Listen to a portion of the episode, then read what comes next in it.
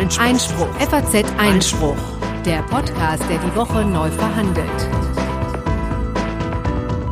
Herzlich willkommen und schön, dass ihr wieder eingeschaltet habt beim Einspruch-Podcast, dem wöchentlichen Podcast zu Justiz, Politik und äh, Recht. Und wir sitzen heute ausnahmsweise mal nicht nur zu zweit hier, Corinna und ich, sondern wir haben auch noch einen Studiogast mit dabei, Stefan Brink nämlich, den Corinna gleich vorstellen wird.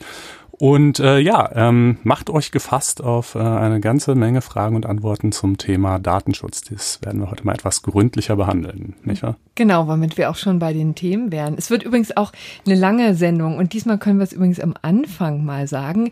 Wer ähm, Kommentare und Hinweise geben möchte, kann das bei uns gerne tun auf ähm, unserer Blogseite. blogs.faz.net-einspruch. Ja, weil wir bis jetzt immer äh, total nettes Feedback bekommen haben von Leuten, die gerne eine lange Sendung wollen und die hören aber natürlich auch bis zum Schluss und können dann auch wissen auch, wo sie ihre, ihr Feedback äh, geben sollen. Aber vielleicht die, die schon vorher Schluss machen, ähm, den wollte ich mal am Anfang sagen. Bitte gerne einfach auch von Ihnen Feedback, das freut uns immer.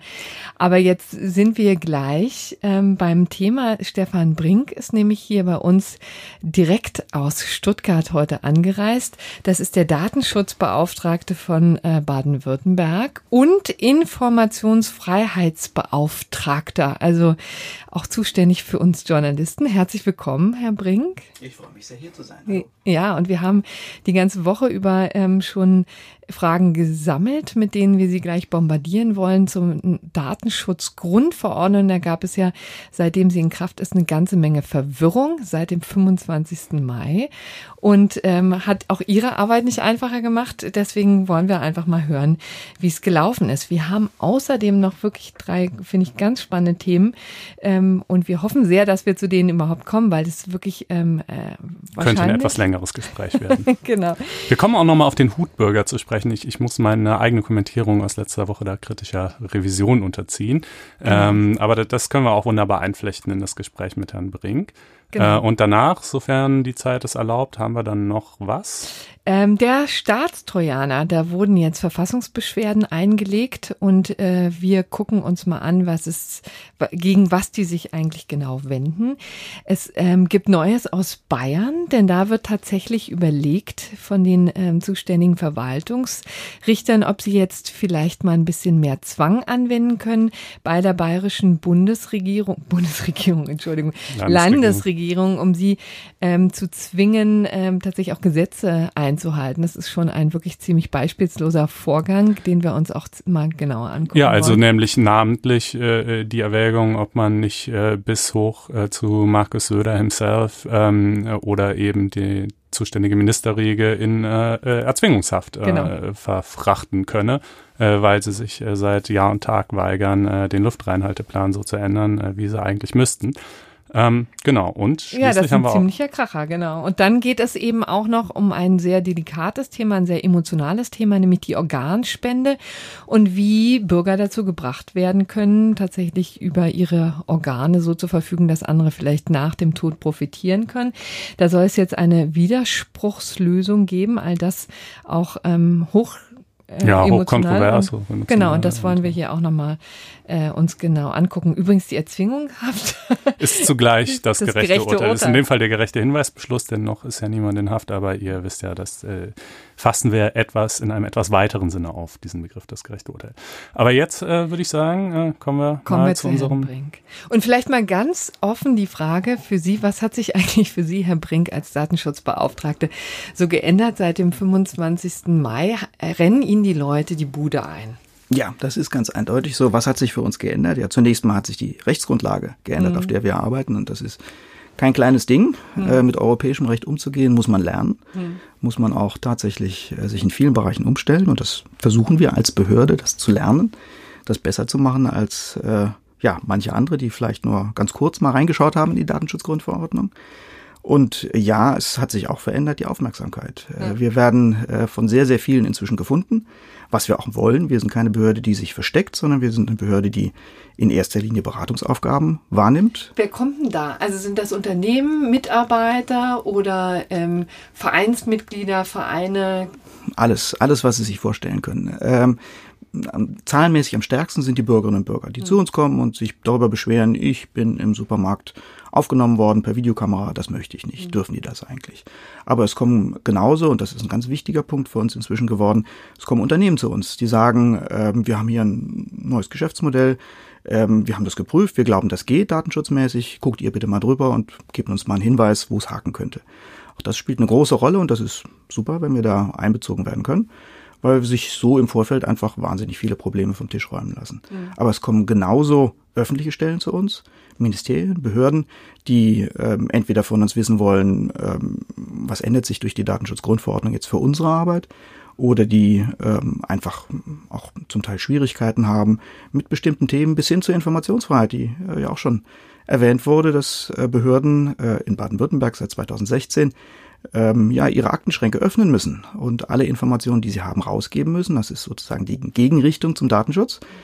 Ähm, Bürger fragen nach äh, Informationen bei Behörden und dann gibt es häufig Streitfälle, was geben wir raus, was geben wir nicht raus. Auch da stehen wir Rede und Antwort. Hm. Vielleicht äh, gehen wir einfach mal ein paar Fälle durch, denn wir, haben uns tatsächlich, es hat in den letzten Wochen wahnsinnig viel Missverständnisse, glaube ich, mhm. auch gegeben und Merkwürdigkeiten, die einem tatsächlich inzwischen im Alltag begegnen. Und das war so ein bisschen ja auch der Anlass, warum wir das Ganze hier machen. Wir fangen mal klein an und mhm. ähm, enden auch nicht beim Hut ähm, Bürger, aber wie gesagt, den nehmen wir auch noch auf. Mhm. Aber bleiben wir vielleicht einfach mal bei den ganz simplen Fotos. Ähm, also Fotos bei Schulveranstaltungen. Veranstaltung. Letztens, wie gesagt, die Anekdote bei einer Einschulungsfeier kann nicht, soll nicht fotografiert werden, soll nicht die ganze Gruppe fotografiert werden, sondern das macht die Schule und ähm, gibt dann erst nach Einverständniserklärung die Fotos rauch, raus. Wohlgemerkt zum privaten Gebrauch, also da wird nichts auf die Webseite gestellt. Ähm, wie was verhält es sich, äh, wie verhält es sich damit? Ist das ähm, schon Hysterie oder ist das angemessen jetzt in diesem Zusammenhang? Naja, wir haben jetzt schon äh, gerade im Zuge auch der öffentlichen Diskussion rund um den 25. Mai, rund ums Inkrafttreten der Grundverordnung, sehr, sehr viele Diskussionen erlebt, auch überspannte Diskussionen, auch ja, bis hin zur Hysterie. Hm. Und da ist leider in vielen Fällen auch ein falsches Bild entstanden von Datenschutz, äh, als seien wir jetzt die Kommunikationsverhinderer oder die, die ja überall bei allen Dingen, die Spaß machen, den, den Saft abdrehen. Das sind wir nicht. Waren wir vorher auch nicht und äh, können wir auch gar nicht sein. Wir sind eine staatliche Stelle, die berät und in Ausnahmefällen, Ausnahmefällen auch mal sanktioniert. Was ist das, was hat sich mit den Fotos getan? Eigentlich nicht so viel. Ähm, die schlimmste Reaktion übrigens, die ich gesehen habe, äh, ging auch groß durch die Presse. Ähm, das waren Bilder aus Kindergärten, äh, genau. äh, wo dann die äh, armen Kinderchen mit Bildern konfrontiert wurden, wo die Spielkameraden geschwärzt waren. Also was ehrlich gesagt schlimm, Auch schlimmeres Anblick, kann ne? ich genau. mir nicht vorstellen. Was sollen ja. die, die armen Kinder denken, wenn sie sich auf dem Bild entdecken und äh, links und rechts Freundin, Freund sind auf einmal ausge, ausgeixt. Das, hm. ist, äh, das war so ein Erinnerungsbuch, was, glaube ich, weitergegeben wurde. Ne? Also, ja, glaub, das, beim das war eine ganz, ganz schlimme Reaktion auf die Datenschutzbutter. Und an, angeblich vollkommen überzogen. Gar also das ist sozusagen, man, man kann dieses Erinnerungsalbum noch getrost Na machen, klar. auch mit den Fotos der Kinder aus der Gruppe, damit dieses Kind, was dann geht. Ähm aber können wir das mal rechtlich verorten? Also ist ja schön, dass man das kann. Aber, ja, ja, ja. Äh, weil nämlich äh, welcher Erlaubnistatbestand da eingreift? Ja, äh, es hat sich durch die Datenschutzgrundverordnung nichts Wesentliches Wesentliches geändert. Es gibt in diesem äh, Bereich. In diesem, ja, ja in, genau. genau, in diesem Bereich hat sich viel geändert, aber dort nicht so viel. Ähm, es gibt leider in dem Bereich, muss ich vorausschicken, eine gewisse rechtliche Auseinandersetzung, die noch nicht geklärt ist, mhm. die im Ergebnis aber keine große Rolle spielt. Das ist die Frage, gilt jetzt eigentlich für diese ganzen Fotografien die Datenschutzgrundverordnung oder gilt nationales Recht, da insbesondere das Kunsturhebergesetz? Mhm. Die Frage wird unterschiedlich ähm, beantwortet. Ähm, da gibt es einzelne Stellen, die Bundesbeauftragte, auch einzelne Bundesministerien, die sagen, das KOG ist nationale Recht, ist nach wie vor ähm, wirksam. Ähm, da gibt es eine ganze Reihe von Datenschützern, die sagen, nö, sehen wir eigentlich nicht. Ähm, im Ergebnis spielt auch das keine große mhm. Rolle. Wird ja aber übrigens durchaus als krasses äh, Versäumnis der Bundesregierung gegeißelt, das nicht einfach äh, deutlicher klargestellt zu haben, wie das ja, Da können wir uns sofort darauf einigen. Äh, bei solchen Fragestellungen, die im Umfeld, das geht um den Artikel 85 der Datenschutzgrundverordnung, äh, die gut hätten geklärt werden können ähm, das sozusagen laufen zu lassen und jetzt im Wege der Notifikation, das ist der 35.3, äh, 85.3, äh, wo jetzt also die Bundesregierung der EU-Kommission mitteilt, übrigens, wir haben noch nationales Recht, das gilt mhm. weiter. Äh, und da wird dann wahrscheinlich irgendwann mal auch das KOG mitgemeldet werden. Das auf die, durch die Hintertür eine Rechtslage zu klären, ist ganz schlecht. Das hätte man klar genau. und eindeutig Aber machen können. Aber hier spielt es auch gar keine Rolle, sagen hm? die, sondern ganz klar, das ist ein, ähm, das ist ein Ausnahmetatbestand wahrscheinlich. Ne? So ist es. Wo, wie, wie, wo findet er sich? Wie heißt er genau? Ja, was also, ist das Schlagwort, was man der Kindergärtnerin entgegenwerfen soll, wenn man, wenn man so etwas hat? Oder der Schulleiterin. Ja. Ähm, zunächst mal Frage nach der Rechtsgrundlage. Wir gehen davon als Datenschützer, dass es äh, der Artikel 6 der Datenschutzgrundverordnung ist, der jedenfalls auf der Basis von berechtigten Interessen äh, das Verarbeiten von Daten, zum Beispiel das Schießen von Fotos, nach wie vor erlaubt. Äh, und ähm, dementsprechend ähm, haben wir kein großes Problem damit, ähm, dass äh, in dem Bereich Bilder gemacht werden. Es gibt ähm, dann immer die Frage, äh, brauche ich die Einwilligung der Betroffenen? Mhm. Und äh, gerade in Kindergärten haben wir eine schöne Tradition, wirklich seit vielen Jahren äh, auch eine gute Umgehensweise damit, dass selbstverständlich dann, wenn die äh, Kinder erstmalig angemeldet werden, die Eltern gefragt werden, wie sollen wir es denn halten mit den Fotos, die gemacht werden, auf Festen oder bei Ausflügen.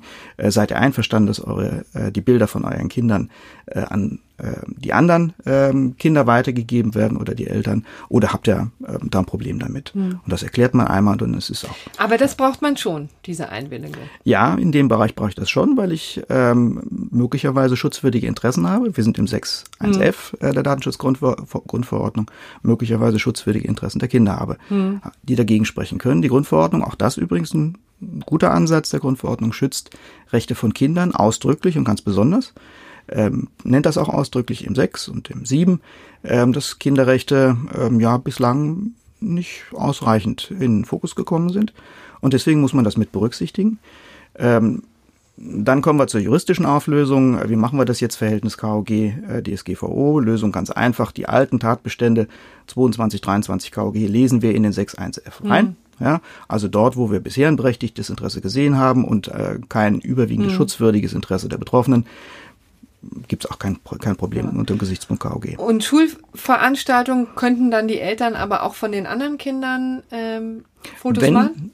Ähm, fotografieren kann ich sowieso aus ja. mit privatem ähm, Hintergrund. Also ich schieße ein Foto von anderen. Äh, jedenfalls im öffentlichen Bereich, im schulischen Bereich ist das genauso.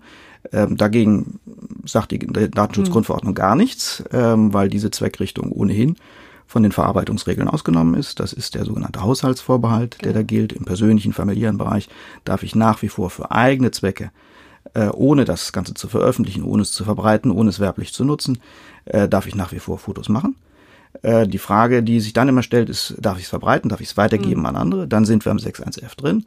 Und dann stellt sich die Frage, ähm, kann ich das machen auf Grundlage von so einer Interessenabwägung? Wir empfehlen jedenfalls, wenn es um Kinder geht, immer die Eltern mit einzubeziehen, also eine Einwilligung mhm. der Eltern einzuholen. Und dann muss man gucken, entweder die, die Eltern sagen schon im Vorfeld, ich habe das nicht so gerne, wenn mein Kind fotografiert wird, bitte lasst es sein. Die meisten sagen natürlich, na klar, ist doch eine mhm. schöne Erinnerung, machen wir. Und die meisten werden auch zustimmen, dass die anderen Klassenkameraden solche Bilder sehen dürfen. Ähm, schwieriger wird es dann schon bei der Frage, stellen wir das irgendwo auf eine Homepage, genau. irgendwo ähm, auf eine Schulhomepage oder ins Netz oder posten wir das bei Facebook. Und da muss schlicht und ergreifend mhm. nachgefragt werden und dafür brauche ich Einwilligung. Genau, aber wichtig sozusagen bei solchen Schulveranstaltungen kann einfach, können Fotos für den privaten und eigenen Gebrauch ähm, geschossen werden und ähm, und da bedarf es kein, müssen nicht die Einwilligungen von jedem Einzelnen erstmal eingeholt werden. So ist es. Die Einwilligungsproblematik stellt sich immer erst bei der Frage, wenn die Fotos verbreitet werden sollen. Genau, okay. Ähm, aber also ich sag mal, so diese Schulveranstaltung scheint mir jetzt auch nicht so schwierig zu sein, weil eine Schule ist ja so, so ein organisatorischer Rahmen, da kommt das Kind einmal rein, da bleibt es dann etliche Jahre, da kann man am Anfang halt auch irgendwie einmal fragen. Ähm, aber sagen wir mal, Kindergeburtstag. Da sind jetzt irgendwie auch die Kinder aus anderen Klassen eingeladen. Kein Mensch weiß natürlich, was deren Eltern irgendwann mal zur Frage des Fotografiertwerdens geäußert haben. Ähm, äh, jetzt wollen aber die Eltern von dem Kind, das den Kindergeburtstag ausrichtet, schießen da halt Fotos und stellen die auf Facebook oder so, ja. Ähm, äh, nee, Facebook ist das sind zwei Fragen. Ja. Das sind einfach zwei ja, Fragen. Ja, genau, genau. Erstmal schießen sie die Fotos und dann stellen sie auf Facebook. Ja. Sagen, sagen wir jetzt mal. Äh, ohne natürlich die Kinder oder deren Eltern vorher im Einzelnen befragt zu haben, was sie davon halten würden. Das wäre ja schon problematisch, hm. ne, wenn ich es recht. Äh, naja gut, der Datenschützer ist da regelmäßig raus bei solchen Fragestellungen, weil das ähm, üblicherweise sich im persönlichen familiären Umfeld abspielt, wenn ich zu Hause eine Geburtstagsfeier hm. mache. Äh, das ist nichts, was die Datenschutzgrundverordnung regeln könnte. Mhm. Ähm, die Grundverordnung interessiert sich sofort für das Thema, wenn es darum geht, die Fotos zu verbreiten, also auf Facebook zu stellen. Ähm, dann sind wir wieder im Sechs gelandet. Äh, und da ähm, würde ich meinen, ähm, gibt es keinen großen Zweifel daran, äh, dass da die schutzwürdigen Belange der anderen Kinder, die man auch auf Facebook äh, sozusagen öffentlich ähm, zur Schau stellen will, wenn man es jetzt ein bisschen massiv formuliert, äh, dass ich dort ähm, die Eltern fragen muss, ist das in Ordnung oder nicht. Mhm. Dass ich die äh, Fotos schieße zu Hause, ist kein Problem. Mhm. Dass ich die äh, Fotos für mich habe und sozusagen in mein Fotoalbum, so es ein solches noch geben sollte, reinklebe, auch kein Problem. Dass ich die im persönlichen Umkreis zeige, auch kein Problem. Aber sobald ich sie nach außen irgendwo auf eine öffentliche Plattform stelle, muss ich selbstverständlich die Eltern fragen, ob das geht oder nicht. Das gleiche gilt eben für den Arbeitsplatz. Also Betriebsfeiern ist ja auch so ein Klassiker, ne? Oder wenn man hier mal ähm, hier, wir knipsen uns in diesem Umfeld auch das eine oder andere Mal. Dann, ähm, wie gesagt, das eigentliche Fotografieren in Ordnung. Nur. Da ist der, der Unterschied besteht dann darin, dass wir in einem betrieblichen Umfeld regelmäßig tatsächlich in der Grundverordnung drin sind. Das ist dann nicht mehr hm. persönlich familiärer Bereich, das wird durch die Grundverordnung geregelt. Aber das auch da. Nicht die Haushalts. Ähm, so, Haushaltsausnahme, so ist es. Hm. Ähm, aber da hilft uns auch die Grundverordnung weiter mit einer ganz klugen Vorschrift, äh, steht in den Erwägungsgründen drin, dass nämlich gesagt wird, das, womit äh, der Betroffenen rechnen muss normalerweise, was so üblich ist, was man so macht, ähm, davon kann man ausgehen, dass das auch in Ordnung ist. Ja, also wenn ich, nehmen wir mal die Betriebsfeier, die fällt unter die Grundverordnung und da wird fotografiert, das ist, glaube ich, inzwischen Usus äh, und ähm, ich glaube, alle Betroffenen rechnen dann damit, dass diese Bilder auch äh, für den betroffenen Kreis, also für, die, für den Mitarbeiterkreis auch einsehbar sind. Ins Intranet zum Beispiel. Ins Intranet. Da hätte ich jetzt keine Bedenken, davon auszugehen, dass alle auf diesem Stand sind, ja, das wird für uns gemacht. Wenn man solche Bilder allerdings wiederum nach außen schaffen möchte, da würde ich sagen, damit muss nicht unbedingt gerechnet werden. Und dann sind wir wieder in der Frage, wo ist da eigentlich die Rechtsgrundlage dafür? Mhm. Wo wir jetzt schon beim Thema Bildaufnahmen und ihre Veröffentlichung sind, vielleicht wäre das ein ganz guter Punkt, um nochmal auf den Hutburger äh, zurückzukommen. Genau. Also ich muss, der ist, ich kann leider auch nicht davon Abstand nehmen, dieses, diese Wortschöpfung zu gebrauchen, denn ich finde sie schon sehr lustig. Ist gut. Ähm, ja, sehr gut. Äh, genau, die also, bringt uns zurück äh, nach Dresden. Genau, ne? da haben wir ja letzte Thema. Woche drüber gesprochen, ne? eben dieses ZDF-Team, was da Aufnahmen gemacht hat bei dieser Pegida-Demo. Dann kam dieser Herr mit dem Hut, deshalb wird der Hutbürger tituliert, äh, der oben dran auch recht äh, wütend schien und äh, das äh, eben hat untersagen wollen. Sie begehen eine Straftat und so. ähm, äh, und, äh, und naja, das ganze Nachspiel ist, ist ja äh, vielleicht ein wenig. Aber, ähm, aber eigentlich möchte ich ja jetzt trotzdem Partei ergreifen für den Hutbürger. Denn ich finde, nach nochmaligem drüber nachdenken, die Bilder von ihm hätten nicht gezeigt werden dürfen. Also gemacht werden schon, das haben wir ja letztes Mal schon rausgestellt, dass es eben Unterschied gibt zwischen Auf Rechtmäßigkeit der Aufnahme und der Ausstrahlung. Und bei der Ausstrahlung gilt ja, soweit ich das jetzt überblicke, äh, wenn wir mal nach dem KOG gehen, eigentlich der Grundsatz, Demonstrationen dürfen natürlich schon gezeigt werden, solange es quasi so die Menge der Demonstranten ist. Einzelne Demonstrationsteilnehmer im quasi herausgegriffen, aber nur dann, wenn sie irgendwie eine exponierte Rolle spielen, wenn sie da eine Rede halten oder sonst irgendwie eine, eine besondere Stellung einnehmen innerhalb der Demo. Und äh, jetzt könnte man natürlich sagen, na, das hat er ja doch offenkundig getan. Äh, äh, der ist doch gerade hier das Objekt des Interesses und ist auch aus der Menge rausgetreten, um ja diese Aufnahmen zu untersagen. Ähm, aber ich finde, das ist halt genau der Punkt, wo sich die Katze in den Schwanz beißt. Also die Tatsache, dass ich dagegen protestiere, auch vielleicht etwas vehement und in nicht so einem angemessenen Ton, aber mein Gott, also äh, so schlimm war es jetzt auch nicht. Es war sicherlich diesseits des 185 StGB, was er da gemacht hat, ja. Also die Tatsache, dass ich dagegen äh, protestiere, dass mein Bild aufgenommen wird, kann ja in sich nicht äh, ein Heraustreten aus der Masse sein, welches es rechtfertigt, dann mein Bild zu zeigen. Das wäre ja wirklich voll ins Absurd. Ähm, und das ganze Nachspiel, was die Sache gehabt hat, dass die Polizei die dann so lange festgehalten hat, dass der Kretschmer sich irgendwie bemüßigt fühlte, sich dazu zu äußern, äh, dass das zu so einem Politikum wurde, kann man natürlich sagen, ja gut, das erhebt ihn ja jetzt aber irgendwie zu so einer Art Person der Zeitgeschichte, wenn man so will, äh, vorübergehender Art zumindest. Aber das finde ich, kann man ihm nicht zurechnen und auch nicht auf dem Rücken seiner Persönlichkeitsrechte austragen. Das hat er man doch unmöglich wissen können. Also ich würde tatsächlich ähm, dagegen halten und dann äh, haben wir den Schiedsrichter Herrn Brink, der ja dann, ähm, äh, dann einschreiten kann. Ich bin eben einfach der Meinung, dass es ihm eben nicht nur um sich selber ging und sich selber zu schützen, sondern tatsächlich auch, so sehe ich das, was dann infolgedessen auch passiert ist, ähm, dass er versucht hat, das, die ganze Arbeit zu torpedieren und zwar für einen längeren Zeitraum eben als nur einfach jetzt film, film sie mal weg. Vor allen Dingen, weil dieses Film, auch das haben wir jetzt oft genug gesagt, ist ja an sich rechtmäßig, ja. Ja, aber es kommt halt immer drauf an, womit. Ne? Also er hat es versucht, aber letztlich nur, indem er eine Anzeige erstattet hat. Das ist erstmal jedermanns Recht. Die muss auch nicht zutreffend sein. Äh, aber und hat dass ja die 45 Polizei. Minuten gedauert. Ja, aber das ist das Versäumnis der Fehler. Also äh, entweder die, die, die einfach die vielleicht Unvorbereitetheit, mangelnde Kompetenz oder auch der böse Wille. Da wird ja äh, emsig drüber gemutmaßt äh, der Polizisten. Aber ich finde, das kann man ihm nicht zurechnen. Das wird ihm vermutlich ganz recht gewesen sein. Schien ja schon so, als fände er das irgendwie gut. Äh, aber, aber das ist trotzdem sozusagen, er ist nicht, finde ich, nicht der eigentliche Urheber äh, dieser länglichen Unterbrechung. Doch, also der Urheber ist auf jeden Fall. Naja, äh, kausal, aber nicht, nicht zurechenbar in dem Sinne, dass ihm die Hauptverantwortung dafür äh, äh, zu Last zu legen wäre, sondern die Hauptverantwortung, finde ich, liegt bei der Polizei, äh, die äh, das dann ebenso, also wenn ich mit irgendeinem Quatsch zur Polizei gehe und die Polizei dann aber wegen dieses Quatsches wirklich tätig wird, dann, dann bin ich vielleicht irgendwie der Urheber, aber eigentlich sind es doch schon die Polizisten, die äh, dafür die Verantwortung Die haben haben. jedenfalls eine gewichtige Schuld. Aber Herr Brink, jetzt können Sie sich gerne einbringen. Ja, gerne. Sie haben natürlich beide recht. Herrlich. Bester Gast. Ähm, das Anliegen verstehe ich sehr gut. Das Argument finde ich auch gut. Äh, die Tatsache, dass ein Bürger sich darauf beruft, hört mal zu, ähm, ihr habt mich gefilmt und ich möchte das nicht. Ich habe Gründe, die, die, die dagegen sprechen. Ähm, das alleine kann eine Person nicht herausheben äh, und nicht zu einer äh, Person des Zeitgeschehens machen, äh, wo ich jetzt auf einmal Nachrichtenwert konstruiere. Das kann ich auch nicht im Nachhinein machen. Die Journalisten müssen ja sozusagen äh, in dem Moment, wo sie das aufnehmen, entscheiden, hat das einen Nachrichtenwert oder nicht? Ist das Zeitgeschehen, das wir gerade hier abbilden oder nicht? Äh, und da würde ich auch zustimmen, das hat sich eigentlich erst im Nachhinein entwickelt. Äh, so entwickelt, dass der Hutbürger jetzt ohne jeden Zweifel eine Persönlichkeit der, ähm, des Zeitgeschehens ist. Ähm, ich glaube tatsächlich, ähm, man muss sehr genau hingucken. Allein, er hat eben nicht nur äh, widersprochen, äh, gefilmt zu werden, das ist nicht spektakulär und auch nicht nachrichtenswert. Ähm, er hat aber noch mehr gemacht. Er ist aus meiner Sicht möglicherweise nicht in strafrechtlich relevanter Form, aber doch sehr offensiv auf die äh, Presse zugegangen. Er hat ähm, sehr offensiv äh, zum Beispiel von einem Festnahmerecht gesprochen, das er angeblich hätte.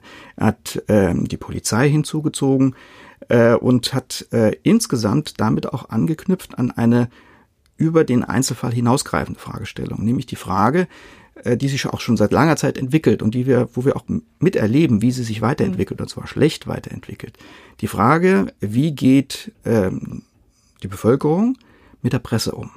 Das ist die uralte Lügenpresse. Äh, Fragestellung, die da mitschwingt, äh, dass also früher äh, alle mehr oder weniger die Hacken zusammengeschlagen haben, insbesondere wenn das Fernsehen kam und sich alle geehrt und in besonderer Weise gebauchpinselt fühlten, wenn sie im Fernsehen waren. Und das hat sich grundlegend verändert. Es gibt eine grundlegend ablehnende Haltung von sehr vielen, auch genau in diesem Pegida-Umfeld natürlich, über das berichtet werden sollte, gegenüber der Presse. Es gibt aggressives Vorgehen gegenüber der Presse und das, was er gemacht hat, war aggressiv. Und das, was er gemacht hat, ähm, hat sich sozusagen hinentwickelt zu einem Sonderfall, so dass dann nach dem Filmen, das unproblematisch zulässig war, presserechtlich auf jeden Fall zu, äh, ähm, in Ordnung war, dass sich das die Situation hinentwickelt hat zu einem äh, berichtenswerten Vorkommen. Und ich glaube, da muss man immer auch eine gewisse Prognosebreite den Journalisten zugestehen. Ist das was, was äh, Resonanz findet oder nicht? Ich glaube, die lagen richtig mit ihrer, hm. mit ihrer Prognose bei, beim ZDF zu sagen, das ist berichtenswert. Und da äh, haken wir mal ein, äh, so dass ich sagen würde, im Ergebnis äh, haben die richtig entschieden. Ähm, das Spannende, was in der ganzen Diskussion aus meiner Sicht ein bisschen zu wenig diskutiert wurde bislang, ist, dass äh, wir die Journalisten in dem Bereich wirklich in eine schwierige Situation bringen. Mhm. Äh, weil wir, weil wir ähm, ihnen zwar ähm, allgemein gesehen sehr große Freiräume geben zur Ausübung ihrer Pressefreiheit, aber ähm, bei den einfach gesetzlichen Regeln sie schon immer an die Kante führen. Das ist das wie das vorhin schon erwähnte Kunsturhebergesetz, wonach sie eben in bestimmten Bereichen äh, solche Bilder verbreiten dürfen. Aber wenn sie dort Fehler machen würden, auch der 33 KOG einschlägig ist, wonach es eine Straftat mhm. ist, wenn ich gegen die Vorschriften des KOG ähm, Bilder verbreite, ohne einen entsprechenden rechtfertigenden Tatbestand zu, zu, haben. Das war übrigens aus meiner Sicht auch das, was im Hinterkopf unseres Hutbürgers herumschwirrte. Er war nämlich nicht nur Hutbürger, sondern er kam ja durchaus aus dem sage ich mal, Bereich der Sicherheitsbehörden. Genau, und in kam den ja aus Bereichen, so ist es, ne? ja, und in den Bereichen weiß man sehr gut und sehr genau, das wissen auch ähm, die Polizeibeamten, die ansonsten in der Situation vielleicht nicht ganz vollständig bewandert waren und die Situation nicht äh, vollständig gut erfasst hatten, aber sie wissen regelmäßig, ähm, dass es Straftatbestände gibt nach dem KOG, die sie auch gegenüber Journalisten in Stellung bringen könnten. Und äh, insofern, ähm, unterm Strich würde ich sagen, ja, das war äh, entwickelte sich zu einer Situation des Zeitgeschehens und die Journalisten haben richtig mhm. gehandelt. Vielleicht nochmal äh, nachgehakt jetzt bei diesen äh, Straftatbeständen, weil Sie ja auch Informationsfreiheitsbeauftragte mhm. sind. Wie häufig kommt denn sowas tatsächlich vor, dass sich Journalisten dem gegenüber sehen?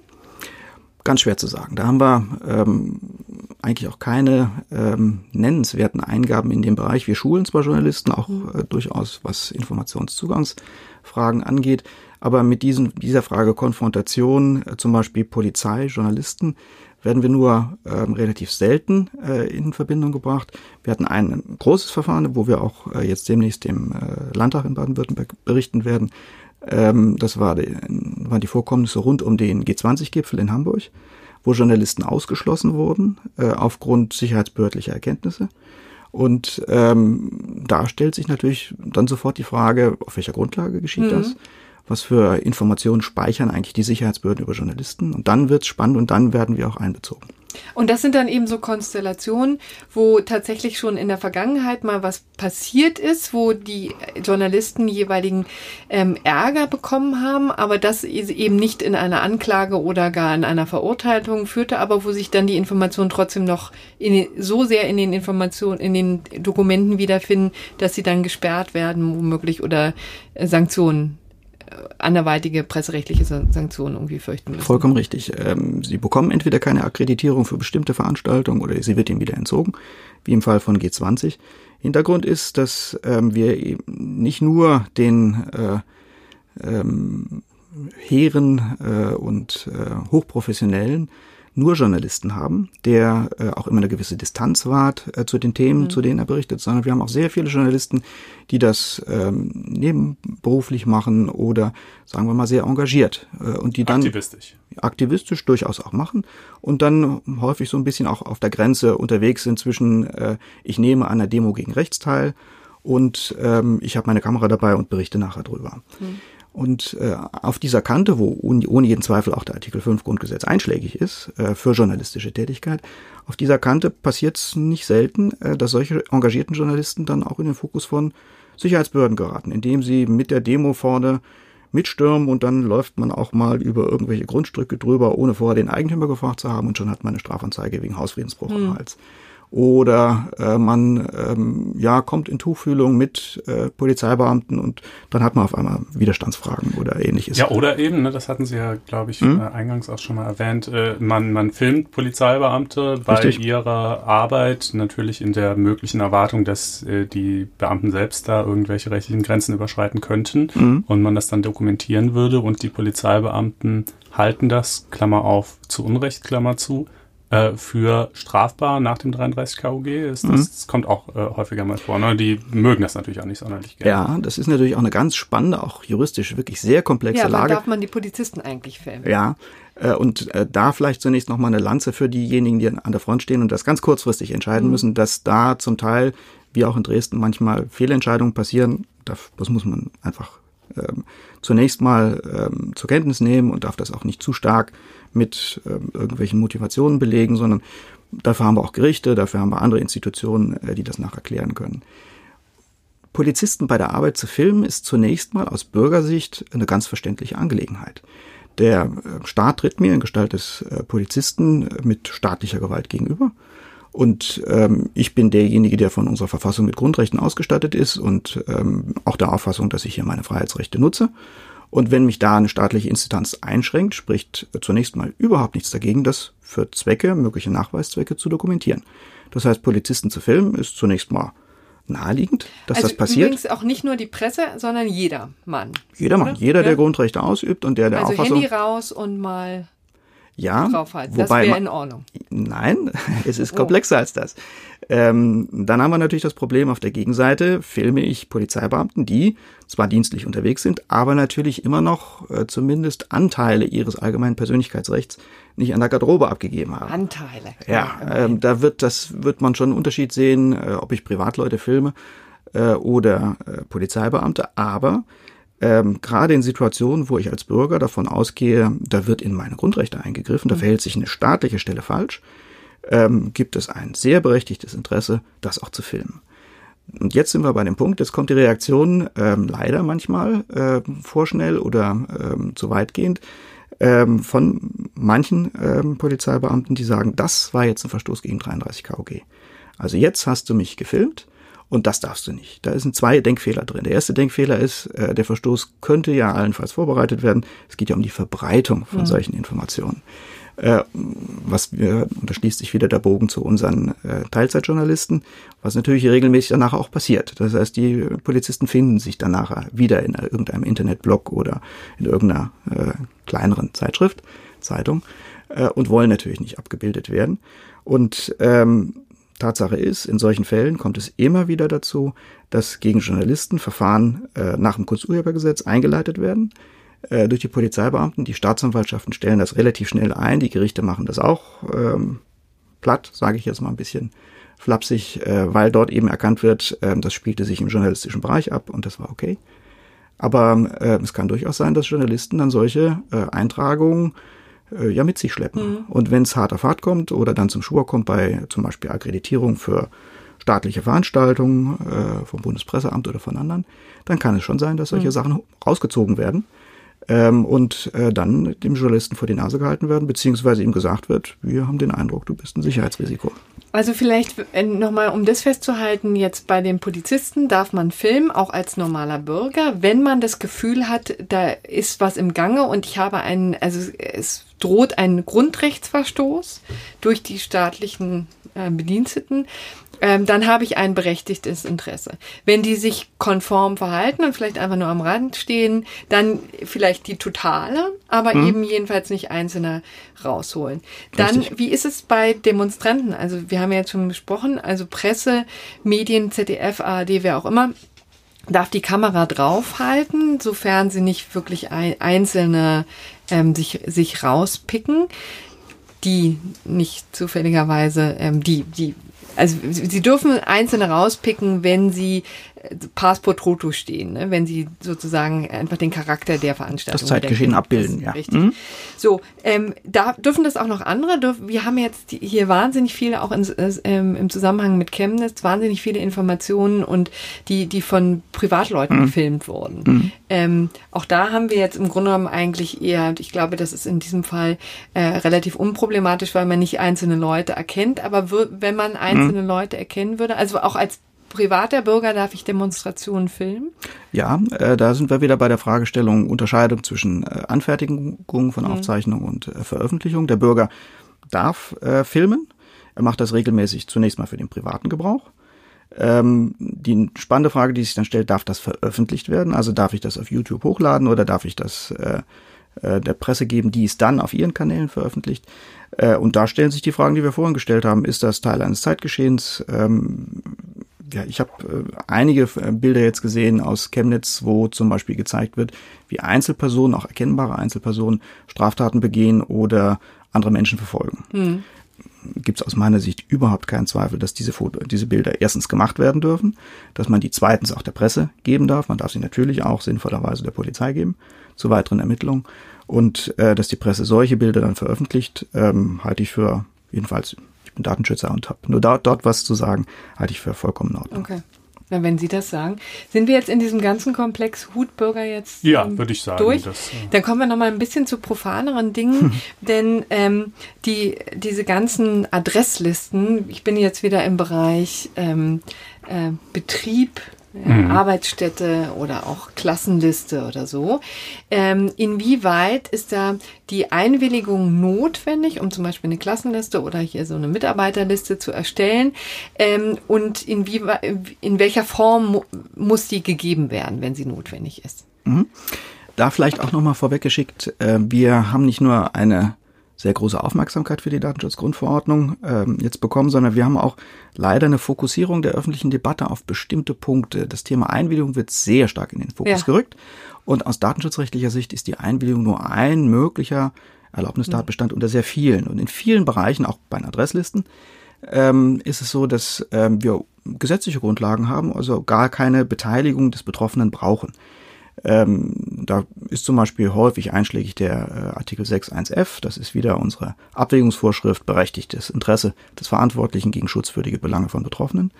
Ich habe in vielen Fällen auch zum Beispiel auf betrieblicher Ebene vertragliche Grundlagen, ähm, dass also die Betroffenen ähm, in so einen ganzen Prozess ähm, sozusagen einbezogen werden.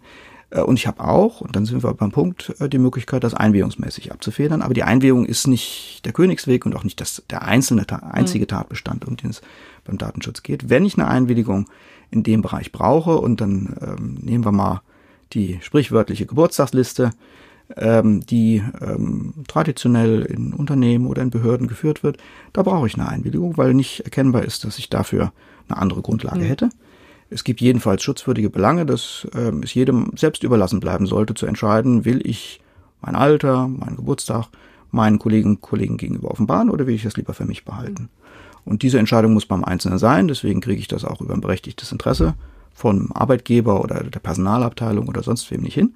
Da brauche ich eine Einwilligung. Und im Übrigen, auch da, um das runterzukochen mal, ähm, man kann durch eine rücksichtsvolle Gestaltung der Vorgänge viele äh, Probleme und Konflikte aus, äh, aushebeln. Wenn man zum Beispiel bei Geburtstagslisten darauf verzichtet, das Geburtsjahr mit mitzuschleppen, mit anzugeben, worum es ja auch eigentlich überhaupt nicht geht. Man will ja der anderen Person zu ihrem Geburtstag gratulieren und nicht zwingend zu ihrem Alter.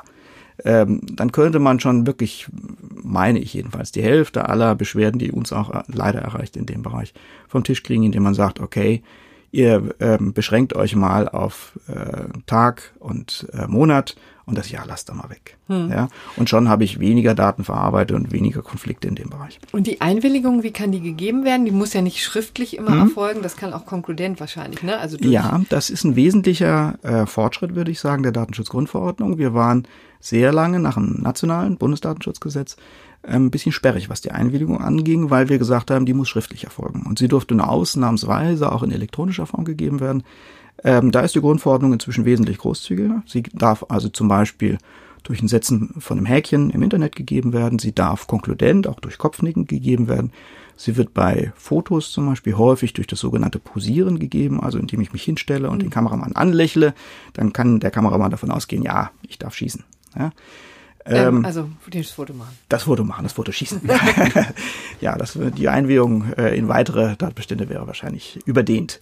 Und ähm, deswegen kann ich unter der Datenschutzgrundverordnung leichter mit der Einwilligung umgehen. Es gibt auch einen Pferdefuß, äh, auch wenn ich äh, zum Beispiel mit konkludenten Einwilligungen arbeite. Ich muss sie äh, nach Artikel 5 Absatz 2 der Grundverordnung äh, dokumentieren können, die Einwilligung. Ich mhm. muss also, wenn äh, die Aufsichtsbehörde kommt oder wenn der Betroffene kommt und sagt, warum machst du das eigentlich, muss ich nachweisen können, dass ich das durfte, dass es eine Einwilligung gab.